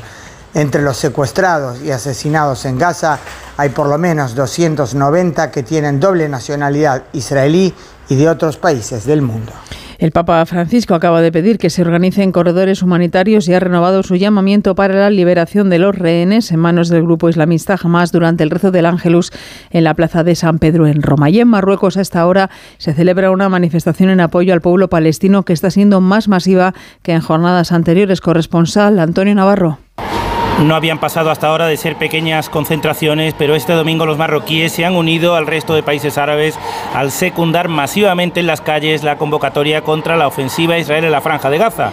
Como en otras ciudades marroquíes, en la capital, Rabat, decenas de miles de personas marchan a esta hora, familias completas, gentes de toda ideología y extracción social, para pedir el fin de lo que consideran una agresión injustificada contra Gaza. Desde la primavera árabe no se, no se recuerdan marchas, concentraciones tan nutridas como la de este domingo 15 de octubre. La crónica política de la jornada en nuestro país viene marcada un día más por la investidura en Antequera, en Málaga. El coordinador general del Partido Popular, Elías Bendodo, acaba de insistir en calificar de indigna la foto del pasado viernes del presidente del Gobierno en funciones, Pedro Sánchez, con Bildu y Junts, y asegura que Sánchez se ha doblegado a sus peticiones solo para permanecer en Moncloa. Bildu ha conseguido poner de rodillas a Pedro Sánchez. Y no es poner de rodillas a Pedro Sánchez, es poner de rodillas al presidente del gobierno de España, es poner de rodillas a nuestro país. Y eso lo ha permitido el presidente del gobierno con tal de mantenerse sentado en la Moncloa a pesar de haber perdido las elecciones. Hoy desde el Partido Socialista quien ha tomado la palabra en Barcelona ha sido el primer secretario del PSC, Salvador y ha asegurado que la negociación para la investidura del presidente del Gobierno le irá bien a España, le irá bien a Cataluña, ha dicho, y que la mayoría de la ciudadanía catalana y española pide que se trabaje para cuatro años más de políticas útiles que resuelvan problemas y no basadas en el miedo. La derecha y la ultraderecha ofrecen un futuro construido sobre el miedo, constantemente sobre el miedo. Nosotros ofrecemos, proponemos un futuro construido sobre la confianza, porque la mayoría de ciudadanos españoles y catalanes pues saben que, que lo que hay que hacer es dialogar y saben que lo que hay que hacer es apostar por una política que no crea problemas, sino que intenta resolverlos. ¿no? Y cada vez la mayoría de la sociedad catalana y española desconfía de aquellos que viven de cronificar el conflicto.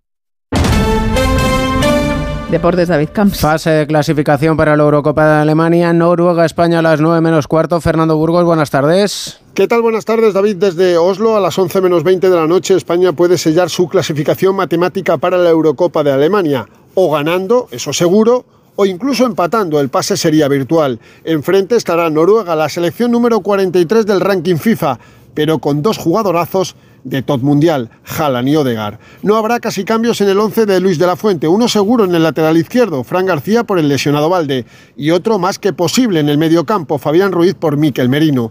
Habrá lleno en el Uleval Stadium con 26.000 espectadores, 700 de ellos españoles. La selección vestirá con su segunda equipación, azul clara, y Unai Simón de verde. Arbitrará el alemán Tobias Stiller. La undécima jornada en segunda división tiene hoy cinco partidos, destacando el choque Leganés-Morevieta. El equipo madrileño podría igualar al Tenerife en la segunda posición. El líder es el español, con su victoria ante el Valladolid. Y en la Liga Endesa de Baloncesto, quinta jornada en juego, dos partidos, mediados ambos el segundo cuarto. Real Madrid 31, Murcia 30 y Manresa 34, Palencia 42. Por la tarde, Breogán Valencia, Zaragoza Basconia y Gran Canaria Barcelona. Es todo el repaso a toda la actualidad de la jornada a partir de las 2 de la tarde, la una en Canarias, en una nueva edición de Noticias fin de semana con Juan Diego Guerrero y, como siempre, en nuestra página web ondacero.es. Continúan con Gente Viajera y con Carlas Lamelo.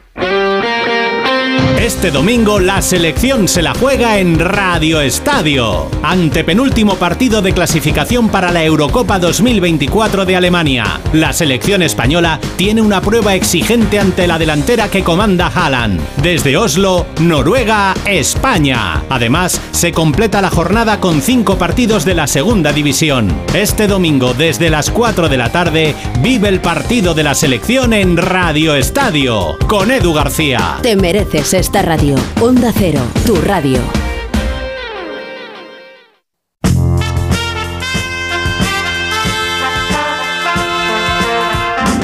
Carlas Lamelo, gente viajera.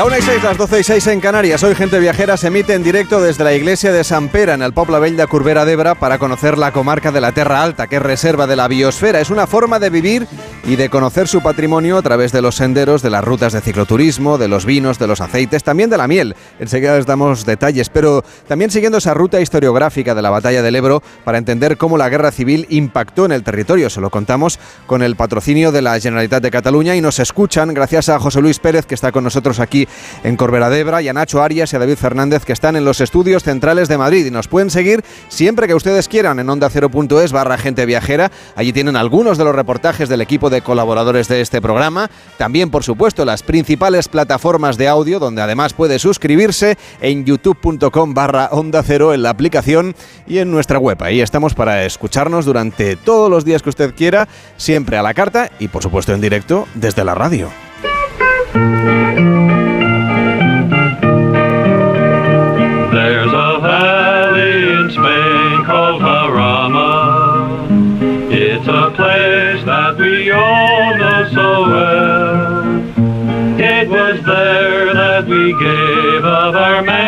Estamos, como les contábamos, en tierra de la batalla del Ebro. Los milicianos extranjeros viajaban centenares de kilómetros para unirse al frente que defendía la República frente a los sublevados. La ideología, la visión romántica de la contienda y a veces ciertas dosis de inconsciencia arrastraron a muchos a una batalla que en realidad estaba mal planteada. El cambio de rumbo proyectado por Franco para hacerse con Valencia permitió un cierto respiro a las tropas situadas a este lado del Ebro, que emprendieron una ofensiva que quería obligar a los nacionales a dividir sus fuerzas. El problema era que la República no tenía ni artillería suficiente ni fortaleza aérea para orillar la línea defensiva del enemigo antes de cruzar.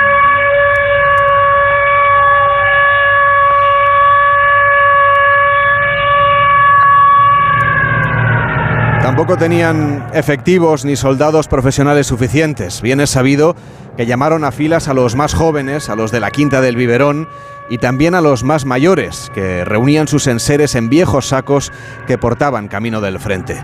La mayoría no regresaría jamás. Y en los pueblos como este, en las ciudades, las sirenas avisaban y advertían de los bombardeos. Era un ensayo de lo que sería poco tiempo después la Segunda Guerra Mundial. Ciudades alosoladas y poblaciones diezmadas, las compuestas por eh, también por, por, algunos de los lugares que, que podemos seguir en esta ruta de la batalla del Ebro, y las compuertas de las presas, que se usaron como arma con la que arrasar batallones y acabar con la vida de miles de soldados, muchos de los cuales ni siquiera sabían nadar. De aquella quinta del biberón quedan ya pocos testimonios vivos, pero los archivos nos permiten escuchar la voz de los que lucharon en la guerra. Nosotros los primeros bombardeos en el Ebro los tuvimos ya en, en formación para la Fatarella, que allí venían los aviones y empezaban y nosotros nos, por orden del comandante, nos teníamos que echar a la cuneta, todos bien protegidos en la cuneta, porque los aviones pasaban por allí.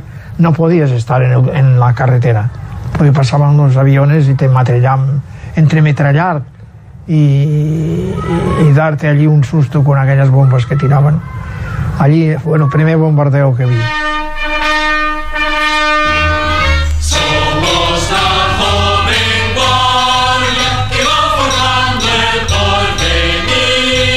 Y la ayuda europea no llegaba al frente como esperaba el ejército rojo. Ansiaban el estallido europeo que temía Franco y que no llegó hasta transcurrida la ofensiva final. Las divisiones estratégicas entre los republicanos complicaron la toma de decisiones y la gestión de la logística lo que hizo fue incrementar las bajas y reducir las posibilidades de supervivencia de los heridos. Entre las trincheras que se pueden visitar, los sanitarios elegían a quién curaban y a quién arrastraban al rincón de donde saldrían para ser alineados uno tras otro en un resto de cadáveres que, que la verdad es que, bueno, marca la historia y también el corazón de quienes sobrevivieron. Al caer la noche, cuando la intensidad de las ametralladores bajaba, era el momento de los enterramientos. Claro que según avanzaba la contienda, ya ni siquiera la penumbra aseguraba una pausa para los soldados.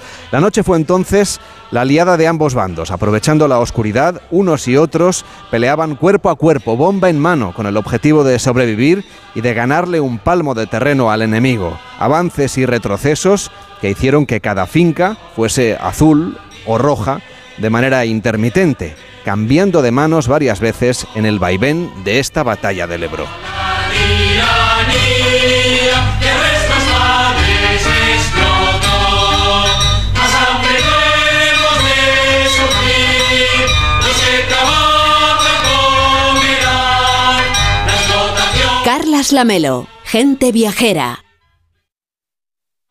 vuelves a irte de vacaciones? ¿Y dónde vas? Roma, Estambul, Santorini. ¿Pero te ha tocado la lotería? ¿Qué va? Me voy de crucero con Costa y con todo incluido. Con Costa vuelven las vacaciones. Reserva tu crucero desde 699 euros por persona. Infórmate en tu agencia de viajes o en costacruceros.es. Costa. Oye, Alberto, ¿tú tienes alarma? Sí, la de Securitas Direct. ¿Y qué tal? Es que estamos pensando en ponernos una. En mi bloque la está poniendo todo el mundo. Y me preocupa que si vuelven a robar, entren en mi casa. Ni te lo pienses. Por lo que cuesta, merece la pena vivir tranquilo.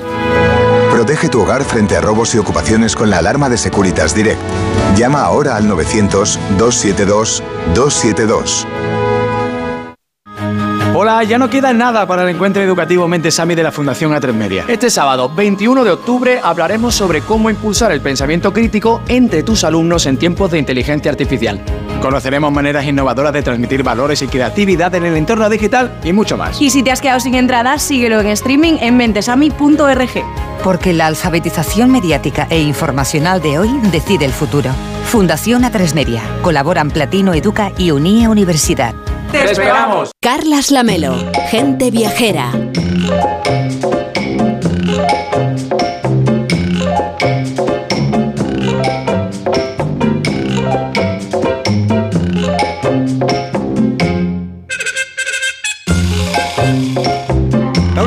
Las 12 y 13 en Canarias. El próximo domingo se celebran las elecciones presidenciales y legislativas en Argentina y Mariano López nos propone viajar hoy a uno de los principales destinos turísticos de Argentina, a Bariloche, una de las joyas de Sudamérica. ¿Cómo estás, Mariano? Buenos días.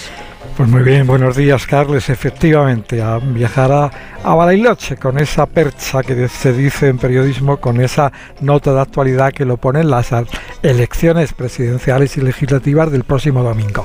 Y la ciudad de San Carlos de Bariloche es el destino, como decías, más visitado de Patagonia y uno de los más visitados en Argentina, sobre todo en temporada invernal, por la excelencia de sus pistas de esquí. Pero también ahora en primavera es un destino muy muy atractivo. En la primavera austral que acaba de comenzar.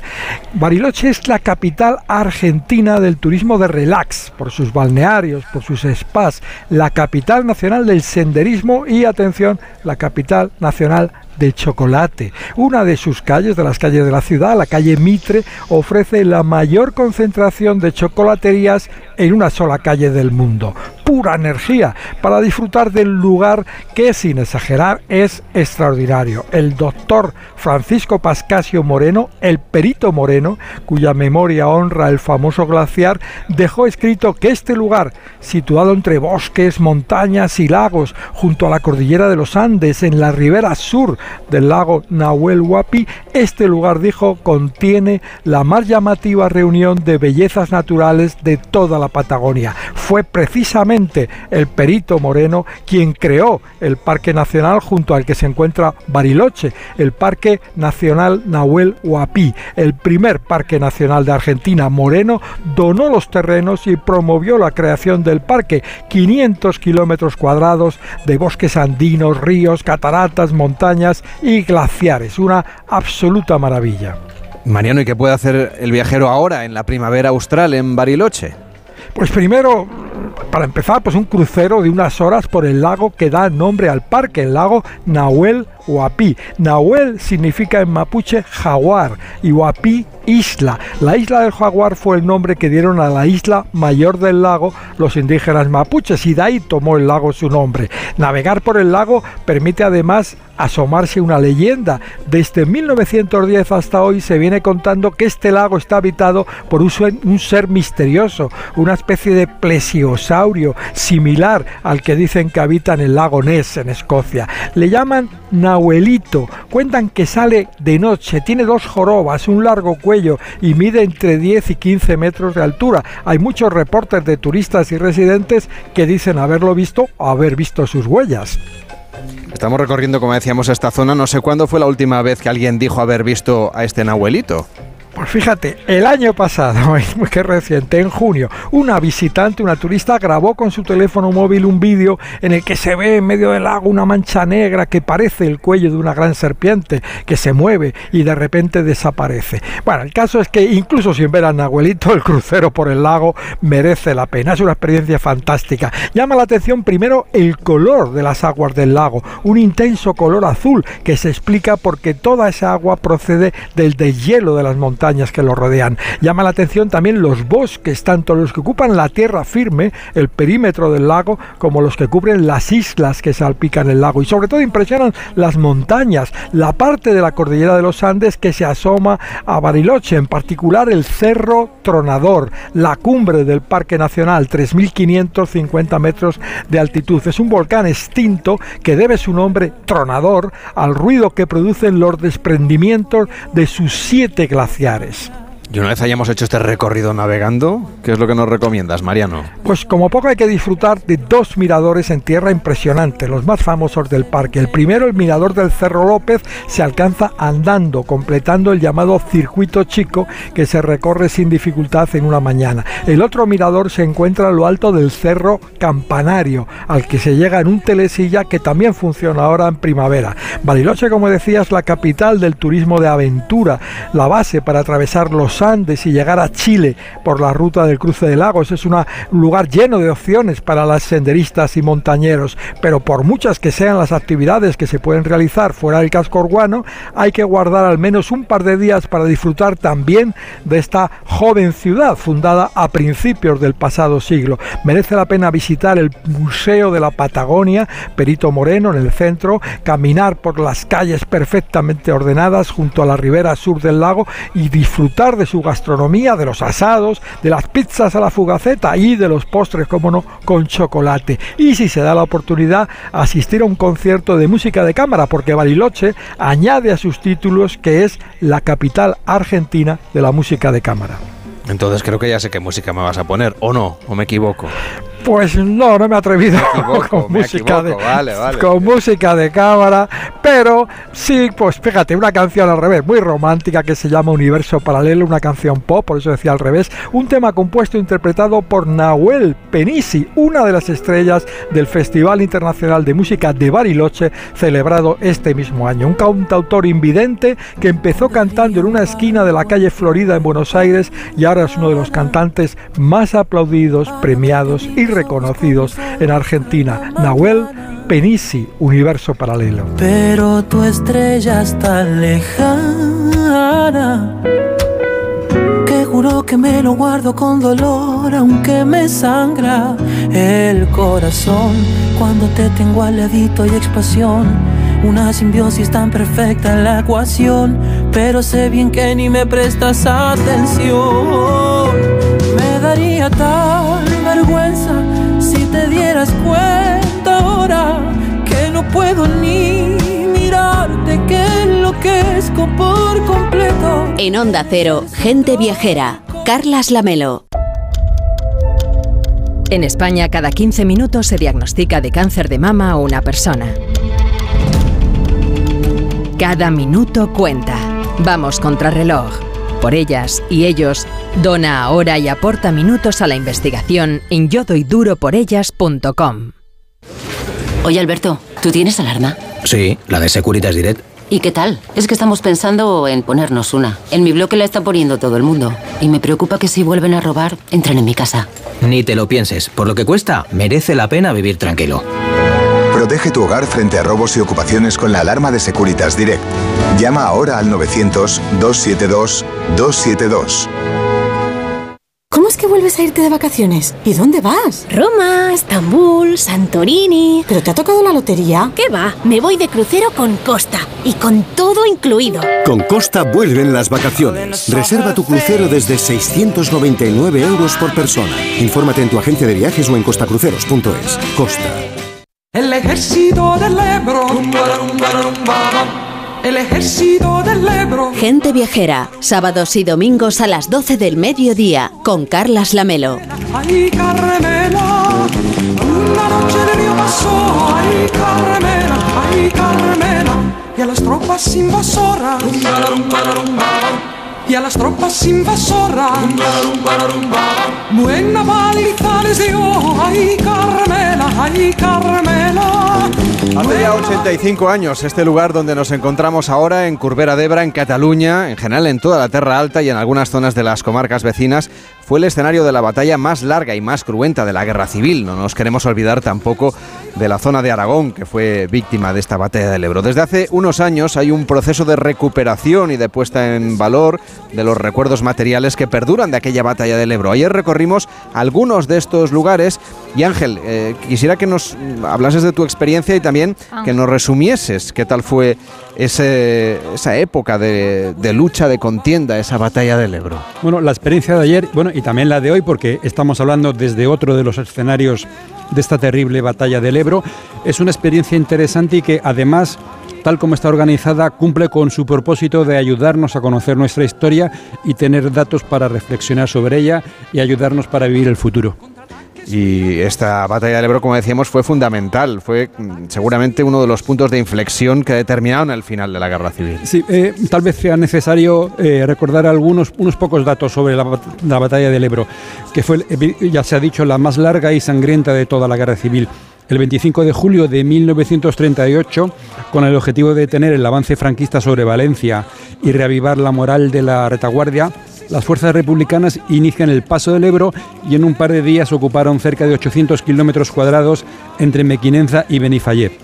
Las tropas franquistas consiguen levantar una línea de resistencia y a partir de ese momento en que ya no se avanza, ninguno de los dos frentes avanza, los republicanos se centran en defender lo conseguido. Durante más de tres meses, la del Ebro fue una batalla de desgaste, un infierno para los cerca de 250.000 combatientes que se enfrentaron. En 115 días de destrucción y desastre, la batalla arruinó los pueblos y campos donde tuvo lugar y dejó un balance de unos 30.000 muertos, 75.000 heridos y 15.000 prisioneros. En total, 120.000 desastres. Estamos hablando de la batalla del Ebro, del Ebro y ahora que se ha recuperado esta huella del material que queda por toda la zona, ¿qué, qué es lo que podemos destacar? ¿Quién está detrás de este proyecto? Bueno, hay un, está el Consorcio Memorial de los Espacios de la Batalla del, Ebre, del Ebro, el COMEBE, que tiene por objeto la recuperación de la historia y la memoria de la batalla, y así como la puesta en valor y la gestión de los vestigios vinculados a ella. Este conjunto patrimonial está formado por cinco centros de interpretación, aunque ahora mismo uno está cerrado, dos memoriales y una veintena de espacios históricos en los que se desarrolló la batalla. Todo esto se puede visitar, claro. Eh, sí, bueno, los centros de interpretación eh, tienen un horario de apertura, conviene reservar la entrada, pero el acceso a la mayoría de los espacios históricos y a los memoriales es libre. Podemos recomendar su web batallaebre.org para ver todos esos, todos esos lugares y aprovechar la posibilidad que tienen de organizar nuestro recorrido. Si tuviéramos que marcarles un trazado, un recorrido a la gente viajera, ¿qué es lo que les diríamos? ¿Por dónde deberían empezar, Ángel? Y bueno, sería conveniente visitar al menos algún centro de interpretación. Lo interesante es que cada uno de ellos está centrado en un tema concreto. Por ejemplo, el de Piney de Bray nos habla del uso de la propaganda y los nuevos medios de comunicación como la radio y el cine sonoro, poderosos instrumentos utilizados por los dos bandos de la que fue la primera gran guerra contemporánea. Eh, el centro de la Fatarella eh, se refiere a la implicación de las potencias extranjeras en la guerra civil. En Batea se explora el papel que jugó la sanidad en la guerra, que fue un momento de destrucción, angustia, heridas y muerte, pero también de descubrimiento de nuevas técnicas sanitarias. El centro de Villalba de los Arcos, el que ahora está cerrado, se centra en el sistema de trincheras. Lo que creo que resulta más interesante de todo es que en esta experiencia, en este recorrido, la información no, se centra en los generales de las batallas ni en la política, sino que se plantea, plantea la experiencia de los combatientes como soldados, pero sobre todo como personas. Aquí importa más la necesidad de echar un cigarrillo, de la higiene de los soldados o de comunicarse con sus seres queridos y cómo ello influyó en el carácter de toda una generación de supervivientes. Y algo que tiene que quedar muy claro es que en ningún momento se habla de buenos y malos y todas las víctimas son tratadas con el mismo respeto. Entiendo, señora Farnós, que todo esto es una narrativa buscada, ¿no? Esa intencionalidad de poner en el centro de la historia que vamos a contar la vivencia de quienes se dejaron la vida en el campo de batalla. Sí, completamente. Tenemos, ah, tenemos museos que pueden ser, aquí en el territorio también hay muchas iniciativas privadas, ¿no? que son museos como más colecciones de armamentos y, y, de, y de, armamentística de, de, la batalla del Ebro. A nosotros nos interesa también que es esta interpretación de los hechos que podemos hacer y esta parte más humana, ¿no? No, no, no solo un museo como una colección estática, sino un museo que pueda dialogar con el visitante a raíz de estos hechos históricos, pero que de alguna forma también son muy contemporáneos aún. Decíamos, Ángel, que además de estos centros de interpretación, también hay otros espacios históricos en toda esta zona. Hay que irla recorriendo a través de excursiones guiadas o bien utilizando los materiales que ofrecen en esa página web que, que nos comentabas para que cada uno se marque su, su recorrido. Y bueno, son los escenarios que podemos visitar. Hay miradores, hay trincheras, hay refugios antiaéreos, hay fuertes, hay más de 20 y desde luego para una primera aproximación no hay que plantearse verlos todos, ni mucho menos. Quisiera pedirte que compartieras con la gente viajera algunos de los lugares de esta memoria histórica que sí que ha ido a conocer en primera persona el equipo del programa. Sí. Bueno, podemos empezar por uno que ya se ha mencionado, pero que realmente es uno de los más emocionantes, que es el Memorial de Camposines, en la Fatarella. Está construido sobre una antigua trinchera y es en un espacio de luto y significación de todos los combatientes que perdieron la vida en esta cruenta batalla. Aquí hay una trinchera sobre una colina, como hay en otros muchos lugares, pero a sus pies se ha creado un osario para dignificar los restos óseos que todavía hoy aparecen en los campos y que no se han podido identificar.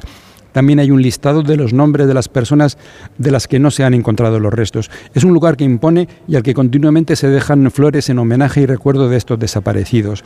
Desde lo alto hay una gran panorámica de los alrededores, lo que demuestra, fue la, la razón por la que este lugar es un excelente punto de control de un gran territorio y por eso un gran lugar en esta batalla. Ahí en la Fatarella fue donde empezamos nosotros ayer el recorrido, pero luego tuvimos ocasión, vamos a compartir la fotografía enseguida en las redes sociales, de visitar una de las trincheras que todavía se mantienen y se preservan. Eh, sí, bueno, hay muchas, eh, nosotros fuimos a ver las de Bes, bastante cerca de la anterior, es una posición de retaguardia en la que vemos un tramo de trinchera en forma de zigzag y también un refugio que servía como lugar de resguardo.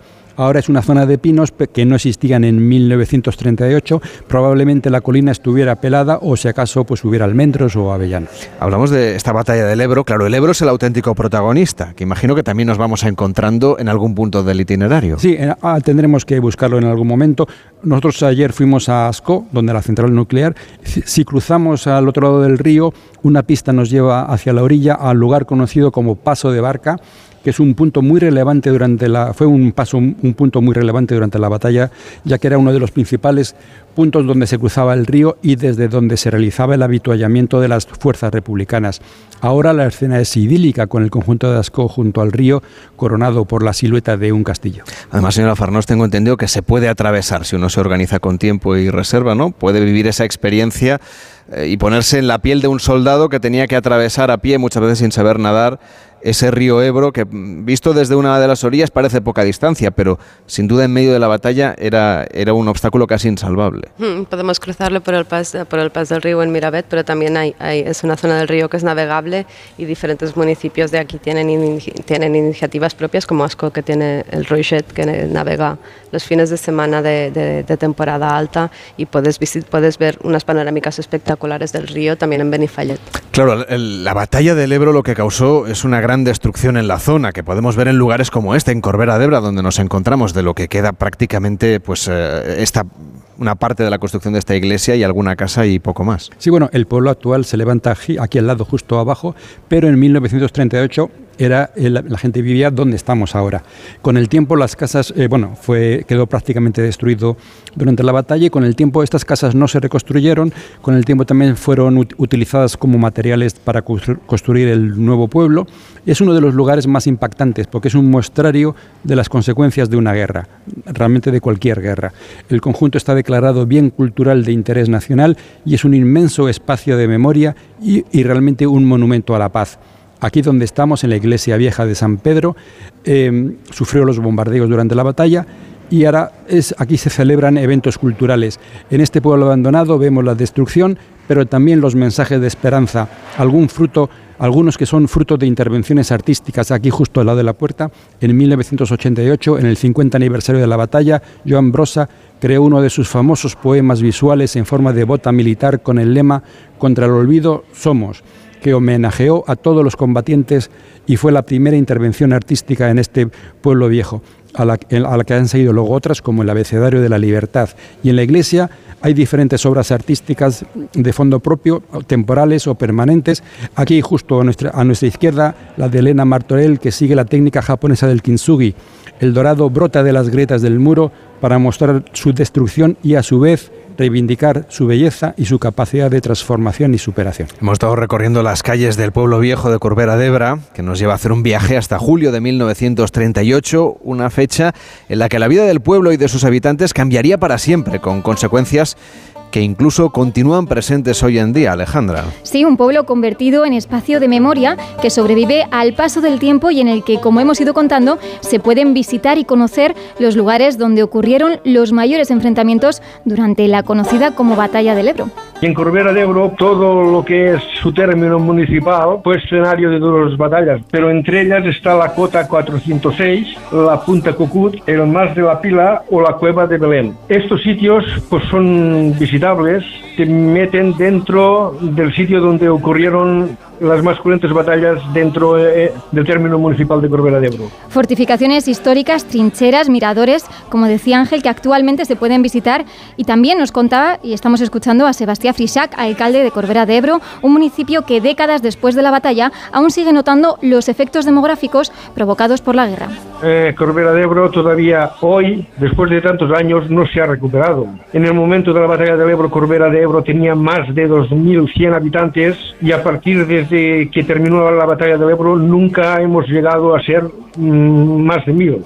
Para su alcalde, caminar por las calles de este enclave histórico de nuestro país es un ejercicio que nos puede invitar a la reflexión y también al recuerdo. Cuando llegas a lo que es el pueblo viejo de Corbera de Ebro, lo que haces es echar la vista para atrás, recordar qué es lo que sucedió aquí en el año 38. Eh, es un sitio donde te das cuenta de lo que tenemos que intentar evitar.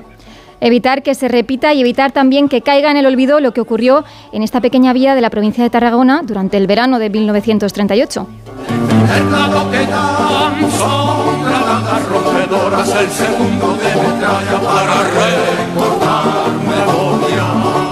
Unos acontecimientos históricos, los ocurridos durante la batalla del Ebro en esta zona, que transmiten y comunican a las nuevas generaciones y aficionados a la historia que pasan por aquí desde los centros de interpretación en este consorcio memorial de los espacios de la batalla del Ebro. Este consorcio que nació hace ya 20 años, en los que no han parado de promover la rehabilitación y la recuperación de los espacios de esta batalla y que parece mentira el tiempo que les ha costado y todavía el trabajo que tienen por delante, Cinta. Sí, sí, sí, tenemos muchos kilómetros de trincheras aún que no, no- es probable que nunca poda- no podemos recuperar todos, pero sí que hay muchos, como decía, como decía ahora Sebastián, hay muchos lugares de, de Corbera mismo, por ejemplo, que son, que son icónicos y simbólicos y que, y que sí, que aún están pendientes de recuperación. Claro, lo importante aquí es poner contexto a lo que vamos viendo, porque uno puede ver una trinchera y, y reconocerla como tal o no, dependerá un poco del conocimiento que tenga cada uno de la historia, de la historia militar de nuestro país, pero también es verdad que si no comprendemos bien eh, el territorio, hacerse una idea de lo que aquí sucedió es bastante difícil.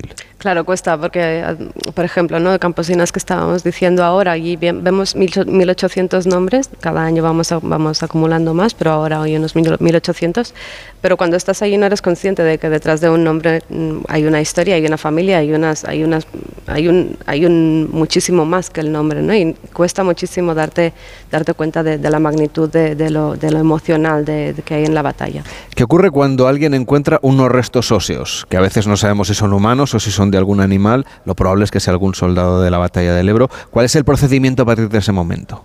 Ah, lo primero que nosotros hacemos especial énfasis porque realmente an- no tenemos que tocarlos, sobre todo, no, no se puede manipular ni mover de sitio, se tiene que avisar pues o a la Generalitat o a los musos, hay distintos canales, ah, siempre nos llega a nosotros igualmente a la Generalitat la notificación, se comprueba, los arqueólogos van, a- van, a- van hacia el al lugar, es bastante rápido, además el protocolo funciona muy bien, Am, se comprueba que no sean efectivamente huesos de, de animales y en todo caso, si, es- si son restos humanos, pues empiezan todo el seguido de pruebas hasta de- que es arque- los, arqueólogos, lo- los arqueólogos excavan, los antropólogos, genetistas, hasta que podamos ah, pues, ah, s- el ADN de la muestra y, y poderlo incorporar en nuestra base de datos. Entiendo que muchas familias están haciéndose pruebas de ADN, ¿no? Depositando esta información genética por si acaso encontrasen a los restos de sus familiares desaparecidos. Sí, es un, eh, como, como dices, es como un doble camino, ¿no? Por, no- por nuestra, por nuestra parte encontramos restos humanos y mm, mm, intentamos ah, sacar la muestra de ADN, aunque a veces es difícil porque el paso del tiempo pues deteriora muchísimo la calidad del hueso o en, o en- o en algún caso, ¿no? Con- como, como en los incendios aquí en esta zona, pues eso nos dificulta esta, esta extracción, pero en todo caso se intenta siempre y se hace. Y por, lo- por, el- por otro lado, pues las familias que están inscribiendo a sus seres familiares eh, desaparecidos en el censo y también se, te- mm, participan en la prueba genética. Entiendo que lo que quieren es rendirles tributo y darles sepultura. Sobre todo a nivel, a nivel tanto familiar como nuestro es dignificar, ¿no? Pero, mm, poner, a, poner a la luz el nombre o esa persona que a lo mejor ha estado en el olvido durante muchos años y de alguna forma la- la- el objetivo último sería la reparación también ¿no? de, de- de- hacia la familia, hacia esta persona que desapareció. Cerrar el círculo del duelo. Sí. de alguna manera. Bueno, de- ustedes también tienen proyectos educativos, claro, esto hay que enseñárselo a las nuevas generaciones, a los jóvenes, para que entiendan las cicatrices de nuestra propia historia. Y aquí vienen chavales también a conocer las trincheras, eh, que están estudiando el bachillerato, la ESO, ¿no? Imagino que están en sus periodos formativos donde entienden o empiezan a explicarle sus maestros la historia de España. Bueno, claro, nosotros tenemos el derecho ¿no? de mirar hacia atrás para buscar la verdad ¿no? de los hechos y poner, mm, intentar divulgar y poner toda la información que, pon- que- que podamos poner sobre los desaparecidos y los hechos, pero también tenemos el deber de no repetición, ¿no? Y el deber de no repetición es mirar hacia adelante, hacia las nuevas generaciones, hacia las gente, hacia la- los alumnos y, los, y, y las personas que están creciendo y que ya la transición hasta les queda lejos. Y entonces sí que tenemos estos, todo, todo este proyecto pedagógico alrededor, porque para nosotros es uno de los pilares fundamentales del consorcio. He hablado mucho, hemos hablado mucho en el programa de los soldados. Constantemente evidentemente masculino. Es verdad que la mayoría de los que aquí murieron eh, ahogados o como consecuencia de la metralla, de las bombas, etcétera, pues eran hombres, pero ustedes quieren reivindicar también el papel de las mujeres que sufrieron muchísimo la, la batalla del Ebro y sus consecuencias y tienen preparado para este final de este año una exposición hablando de ellas, de la manera como resistieron, muchas veces cuidando de la familia, huyendo, en fin, en el exilio, eh, asistiendo también a los heridos. Es decir, la- las mujeres de aquella época también tuvieron un papel fundamental y seguramente menos recordado y menos reconocido.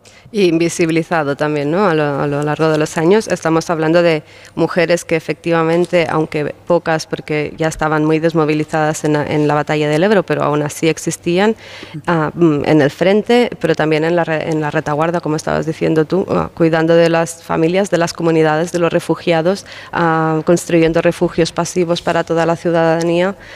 que las mujeres estuvieron también, ¿no? En el trabajo en los campos, en las fábricas de, de- de armamento militar pero también aquí, en, como en, la- en- en- en esta zona en especial, ¿no? pues en todos los correos. Vamos a, a explicarle a la gente viajera otros motivos que les puedan acompañar en un viaje por aquí. Antes de la batalla del Ebro, esta zona fue el lugar elegido por uno de nuestros artistas más internacionales para empezar a desarrollar sus primeras obras, como comentábamos al comienzo del programa con Enrique Domínguez Uceta. Alejandra, quiero que nos hables del el paso de Pablo Picasso por Horta de San Juan y por estos paisajes que hoy hemos estado admirando. Sí, el pintor malagueño eligió el pueblo de Horta, del que hemos hablado ya, para pasar dos etapas de su vida. La primera a finales del siglo XIX, donde vino acompañado por su amigo Manuel Payarés, y el segundo periodo fue en 1909. En este lugar descubrió entre viñas y campos de olivo la inspiración e influencia que tuvo el entorno natural y los habitantes de este pequeño pueblo sobre él. La inspiración es la coge del paisaje que hay en, en nuestro pueblo, básicamente la forma que tiene las montañas de allí de Horta de San Juan, eh, exactamente de la montaña de Santa Bárbara. Le, le gusta mucho la forma que tiene piramidal y de ahí entendemos que, que por los dibujos y los cuadros que después pinta, eh, desarrolla el cubismo mm, pero relacionado con, con esta con la forma de estas montañas que tenemos en, en Horta de San Juan. Acabamos de escuchar a Jordi Martín, alcalde de Horta de San Joan, que al hablar con gente viajera también nos invitaba a conocer el Centro Picasso, un espacio en el pueblo donde podemos encontrar reproducciones de dibujos, fotografías o cuadros inspirados en la zona del pintor malagueño que empezó a desarrollar su movimiento artístico en esta comarca. Y que se quedó prendado de estos paisajes, paisajes ahora marcados, como decíamos, por esas cicatrices de la memoria que hemos querido repasar con Cinta Farnós, Cinta Farnós, que es directora del Consorcio Memorial de los Espacios de la Batalla del Ebro. Gracias por acompañarnos y hasta la próxima. Buenos a días. vosotros, un placer. Hacemos una pausa en Gente Viajera y vamos a hablar de la gastronomía, de las ferias eh, que hay gastronómicas en esta zona y de la recuperación de algunos de los productos autóctonos aquí en las tierras del Ebro, en las Terras del Ebra. Estamos en Cataluña haciendo Gente Viajera en directo. Gente Viajera, el programa de viajes de Onda Cero con Carlas Lamelo. Te quiero de colores. Te quiero libre. Te quiero vibrante. Acogedora. Fuerte y valerosa. Te quiero como eres. Madrid. Te quiero diversa. Madrid. Te quiero diversa. Comunidad de Madrid. Onda Cero Madrid, 98.0 FM. Te compra tu coche, te compra tu carro, te compra tu buga. Te compra tu furgo, te compra tu moto, te compra tu auto, caravan. ¿Te han hecho una oferta? Te la mejoramos. Has oído bien. Mejor precio garantizado y compromiso de pago en 24 horas. Ven a vernos. Ya puedes conocer el precio máximo de tu trayecto con la garantía de Radioteléfono Taxi.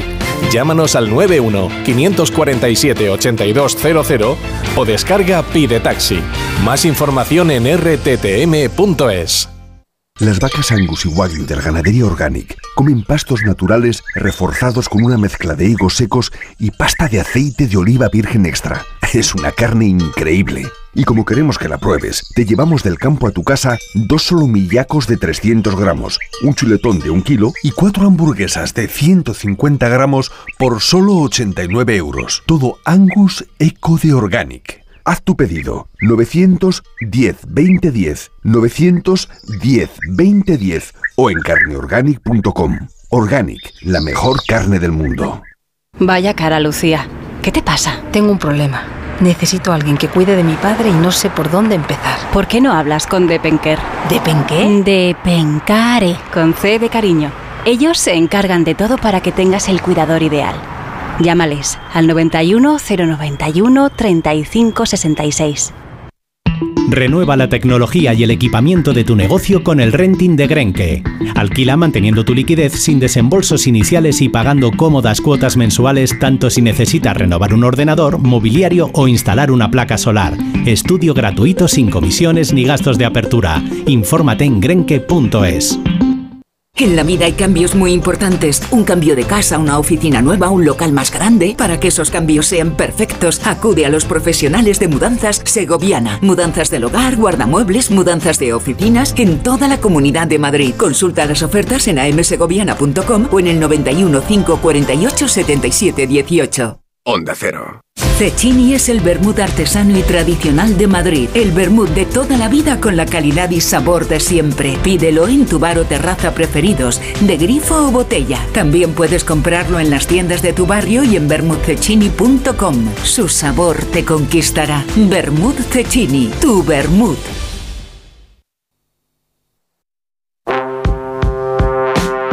En Onda Cero, gente viajera. Carlas Lamelo.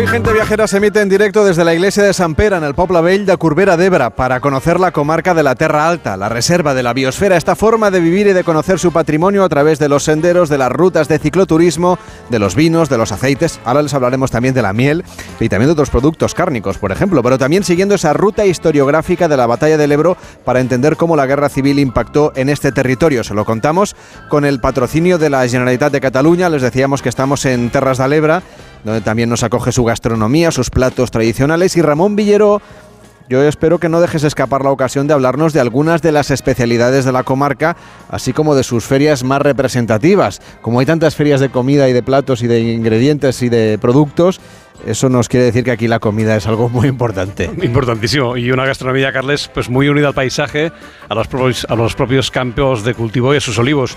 Y es evidente que si hablamos de las terras del Ebre de manera más genérica, debemos hablar de los arrozales y el arroz del Delta, de los olivos de Gandesa y de las deo de aceite de Terra Alta y Baixa Ebre. El jueves pasado comí en un Barcelona en un restaurante al que voy a menudo, en La Habana, cerca del Mercado San Antonio, y al hablar de gente viajera y explicarle a Jordi que íbamos a hacer el programa en las terras del Ebre, me explicó que él había nacido en, en Beni- Benissanet, en la Ribera de Ebre.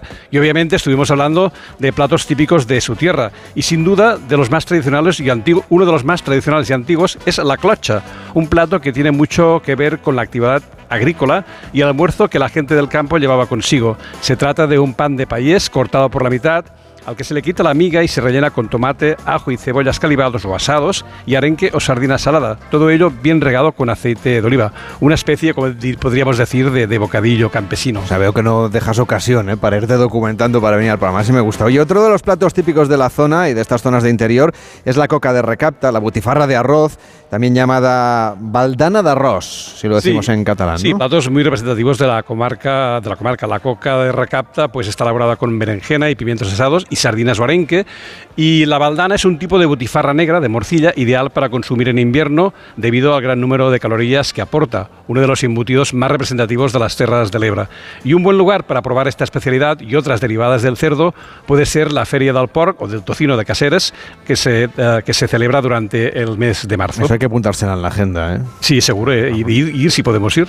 Hablábamos de los arroces del Delta, que hasta hace un momento nos, bueno, están por aquí todavía, los tenemos aquí expuestos, los pueden ver ustedes enseguida en Instagram, arroba gente viajera y vamos a colgar las fotografías del programa, como siempre. Y ayer hablábamos de estos arroces del Delta, pero si nos vamos a postres típicos en estas terras de Alebra, nos vamos a encontrar con auténticas cosas deliciosas. Mira, a mí me llama mucho la atención la, coca de cireres, la coca de cerezas, elaborada con cerezas de Tibisa, que es una pequeña loca- localidad en la Ribera del Ebre, y también las casquetes o pastissets, unas empanadas dulces de origen árabe, por lo general rellenas de, cabello de ángel, o la coca de avellana, otra de las especialidades de- del lugar. Esto nos da un poco la cuenta que esta zona en la que estamos está en muy buena conexión también con el territorio de al lado, con Aragón, porque algunos de estos postres, algunos de estos dulces también los consumen al otro lado de los ¿verdad? Sí, y tenemos muchos más, porque también tenemos los pastisets, también tenemos el coque de manzana, que es especialmente bueno. Tenemos eh, eh, productos con el arroz, con el arroz con leche. Eh, yo creo que en Terres del Ebre somos eh, el, el paraíso de la gastronomía de producto de proximidad. Es decir, no solo por la cantidad, sino por la presencia. Es decir, siempre nos vamos a encontrar en todas partes mucho producto de proximidad, con postres, con vinos, con aceite, y por tanto es un lugar donde gastronómicamente perderse. Hay unos productos en la Terra Alta que se pueden adquirir, usted se puede llevar como recuerdo de su viaje, los puede consumir cuando venga aquí a los restaurantes, están elaborados en la comarca, siguen procesos tradicionales, están recuperando incluso algunas maneras de hacer. Es una alimentación definida todavía por esa artesanía viva, Víctor, que transforma materias naturales en productos únicos, por ejemplo, esa miel de Arnes. Así es, y es que es una de las pocas comarcas sin cadenas de comida rápida, donde no hay grandes superficies y donde la vida pasa a otro ritmo marcado, en este caso por la producción y recolección de una miel de venta directa por parte de los productores. Está con nosotros Sara Gil. Sara Gil, ¿qué tal? Muy buenos días. Hola, buenos días, muchas gracias. Es productora de Mel Gill, eh, que es una miel que ustedes elaboran, bueno, elaboran las ovejas, hay las abejas, claro, y que ustedes se encargan de cuidarlas para que consigan, pues eso, que el fruto de su trabajo y de su esfuerzo y del suyo también sea lo mejor posible, ¿no? Pues sí, la verdad que sí. Además son unas unos animalitos muy, muy, muy trabajadores y que nos dan un producto magnífico y espero que lo podáis probar. Hombre, ha traído aquí un par de especialidades. Eh, He preguntado antes en los vinos y en los aceites cuál es el orden. No voy a hacer una excepción en este caso con las mieles, como hay que, como hay que hacer una cata de miel, que esto sí que no lo hemos hecho todavía.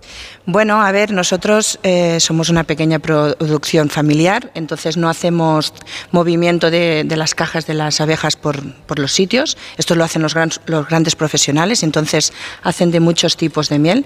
Nosotros solo hacemos la de mil flores, que es la primera que recolectamos, es la que cuando empieza a terminar el invierno y empieza la primavera, empiezan a salir un montón de flores, es la que recogemos y es esta más oscurita, y luego ya recogemos la de romero que eh, no sabemos el porcentaje, pero como solo hay romero prácticamente, pues entonces es la que decimos miel, miel de romero. Y es nuestra especialidad, que es esta, es la, la color más blanquita. ¿Y a qué se debe que una miel sea de romero o de mil flores? Porque claro, no le pueden dar instrucciones a las abejas.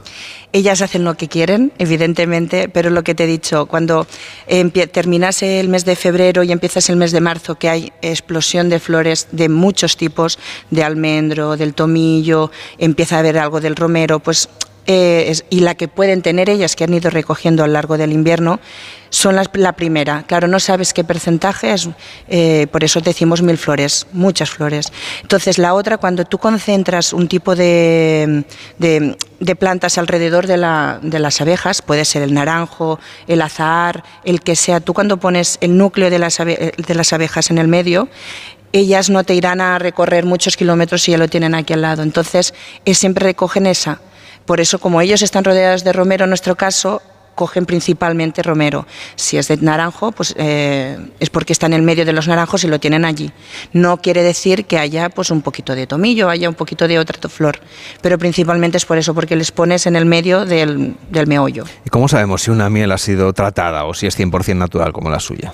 Eh, la nuestra es, si ahora no os lo doy, os lo dejáis en un rinconcito, veréis que de abajo arriba va empezando a, a espesar y se van poniendo, y cuando ya está, se va haciendo dura. Cristal, ¿sabes? Eh, como terroncitos de, de azúcar que le dicen, pero no, si, si no le has hecho nada, eso se tiene que hacer duro. Incluso si lo dejamos, se han encontrado miel de, en, en Egipto que, que es dura como una piedra, pero si lo haces en el baño María sería buena.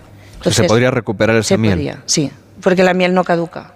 Y para hacer una cata, ¿cómo podemos interpretar una miel? Porque claro, no es fácil, no es... Bueno, en función de cada miel tiene un, su sabor. La de mil flores tiene un puntito más de sabor, la miel de romero es mucho más suave, eh, la de azar pues tiene otra tonalidad en función de la, el color, eh, la densidad de la miel, también en función del tipo de, por ejemplo, la de alta montaña que dicen es muy oscura, es muy densa.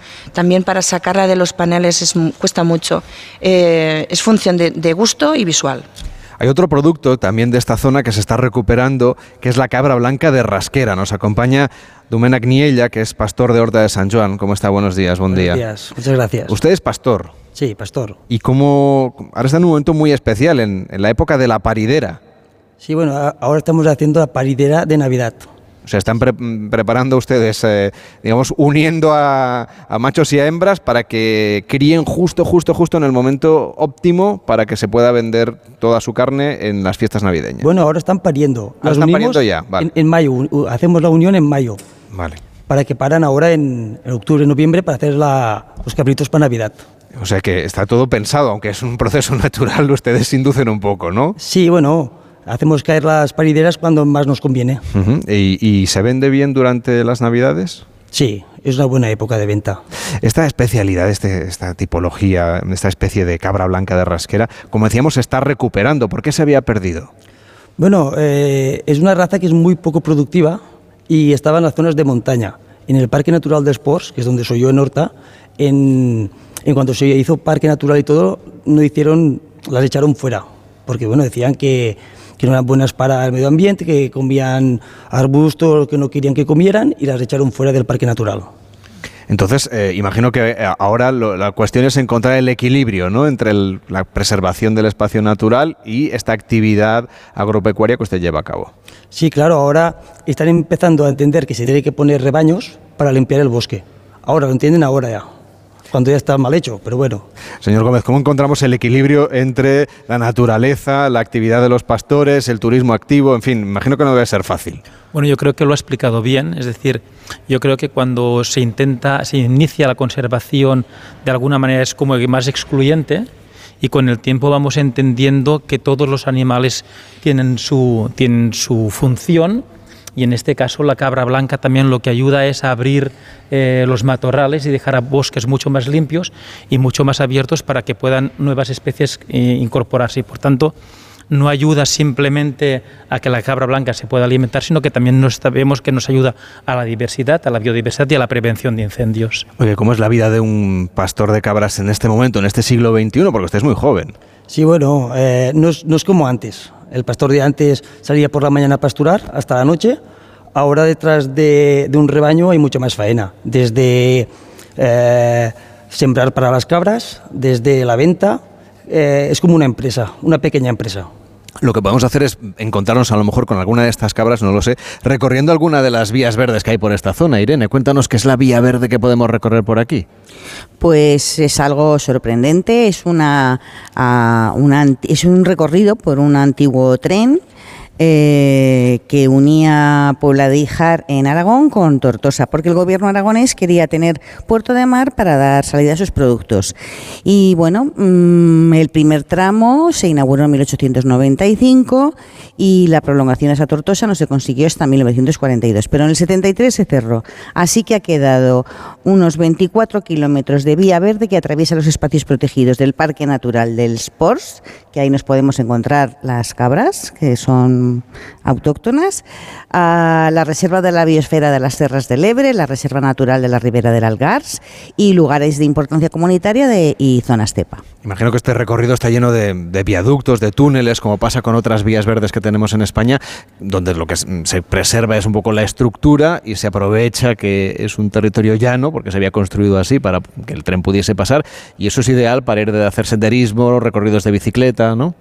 Yo lo recomendaría a, las familias o a- para ir con tu pareja o con tus amigos, porque la verdad es que merece la pena. eh. Ahí está lleno de túneles, de viaductos. Bueno, por ejemplo, desde la estación de Horta de San Joan hay un sendero que llega al convento medieval de San Salvador y al espacio natural Racó de Les Olles, a, a orillas del río Canaletes. Y, y, bueno, a tan solo mil metros de la ruta está el santuario de la Foncalda, que es del siglo XIV y es un sitio termal y religioso rodeado de naturaleza. Eh, señor Gómez, nos han contado que hay muchísimas actividades de bicicleta por aquí, que hay cientos de bicicletas entre unos cuantos propietarios que lo que hacen es dar servicio a, a los cicloturistas que se acercan a esta zona. Bueno, para que tampoco sea un, un tema que tengas que traer la bicicleta desde tu casa, y más sobre todo porque es un turismo familiar y por tanto no tienes que cargarte una bicicleta en el coche, sino que tienes que cargarte cuatro. Por tanto, hay un servicio e incluso muchas veces cuando quieres hacer la, la vía verde, la quieres hacer en una sola dirección, eh, tú puedes salir desde un pueblo y dejar el otro y ellos vuelven a subir otra vez las bicicletas, ¿no? Que aunque parezca mentira, como la vía verde tiene inclinación, no es lo mismo hacerla de subida que de bajada. y respetan a las cabras, a los cicloturistas y los viajeros que vienen por aquí a hacer senderismo. Bueno, sí. Se portan bien, ¿no? Se portan bien. Bueno, eh, Sara, eh, queríamos acabar el programa de manera muy dulce, haciendo esta cata de mieles en directo. Eh, si nos echas una mano, lo, lo vamos a probar. Irene, que ya ha probado el aceite, el vino y demás, no la voy a dejar sin miel. Pues claro, el postre. Bueno, mientras tanto llega el momento de que Víctor Herranz haga de notario de este viaje y nos cuente o comparta con la gente viajera la experiencia. Tienen ustedes todo el recorrido arroba gente viajera OCR a través de Instagram. Pues la verdad es que ha sido una experiencia muy educativa. Hemos descubierto esta zona de Cataluña que es muy bonita, cruzando denominaciones de origen de norte a sur. Eh, hemos visitado parte de los escenarios de la batalla del Ebro, búnkers, trincheras, memoriales. Hemos aprendido más de la historia de este país. Hemos visitado el memorial de Camposines, el paso del río Nascó. Hemos degustado la gastronomía local, mieles, vinos, chorizo de cabra, que por cierto estaba buenísimo, postres y demás dulces. Y sobre todo, pues hemos paseado por bosques y espacios naturales que bien merecen más de una excursión. Pues venga, te doy un trocito de un biscote con un poquito de miel para que la pruebes, pásaselo también a Ramón. Irene, te toca a ti hacer la descripción en directo en 30 segundos. Pues tiene un color paja precioso, brillante y está delicioso. Así que cuando vengan los visitantes tienen que comprar el vino y tienen que llevarse esta miel porque, bueno, es maravillosa. Pues este viaje que estamos haciendo hoy en Gente Viajera por estas terras del Ebra nos llegan ya directos a las 2, será la una en Canarias. Cuando llegue el momento de conocer lo que ocurre en el mundo de la mano de Juan Diego Guerrero y noticias fin de semana. Nosotros volveremos el próximo sábado a la misma hora. Estaremos en Galicia recorriendo otra zona también dedicada al mundo del vino. Les esperamos desde los dominios del barco de Valdeorras, donde estaremos haciendo Gente Viajera en directo. Y por supuesto, con esta cata de miel acabamos este especial en el que hemos recorrido Cataluña, ayer en Manresa para hacer la ruta ignaciana, hoy aquí en Terras de Alebra para conocer los escenarios de la batalla del Ebro. Feliz tarde de domingo, hasta la próxima. Gente Viajera, el programa de viajes de Onda Cero con Carlas Lamelo.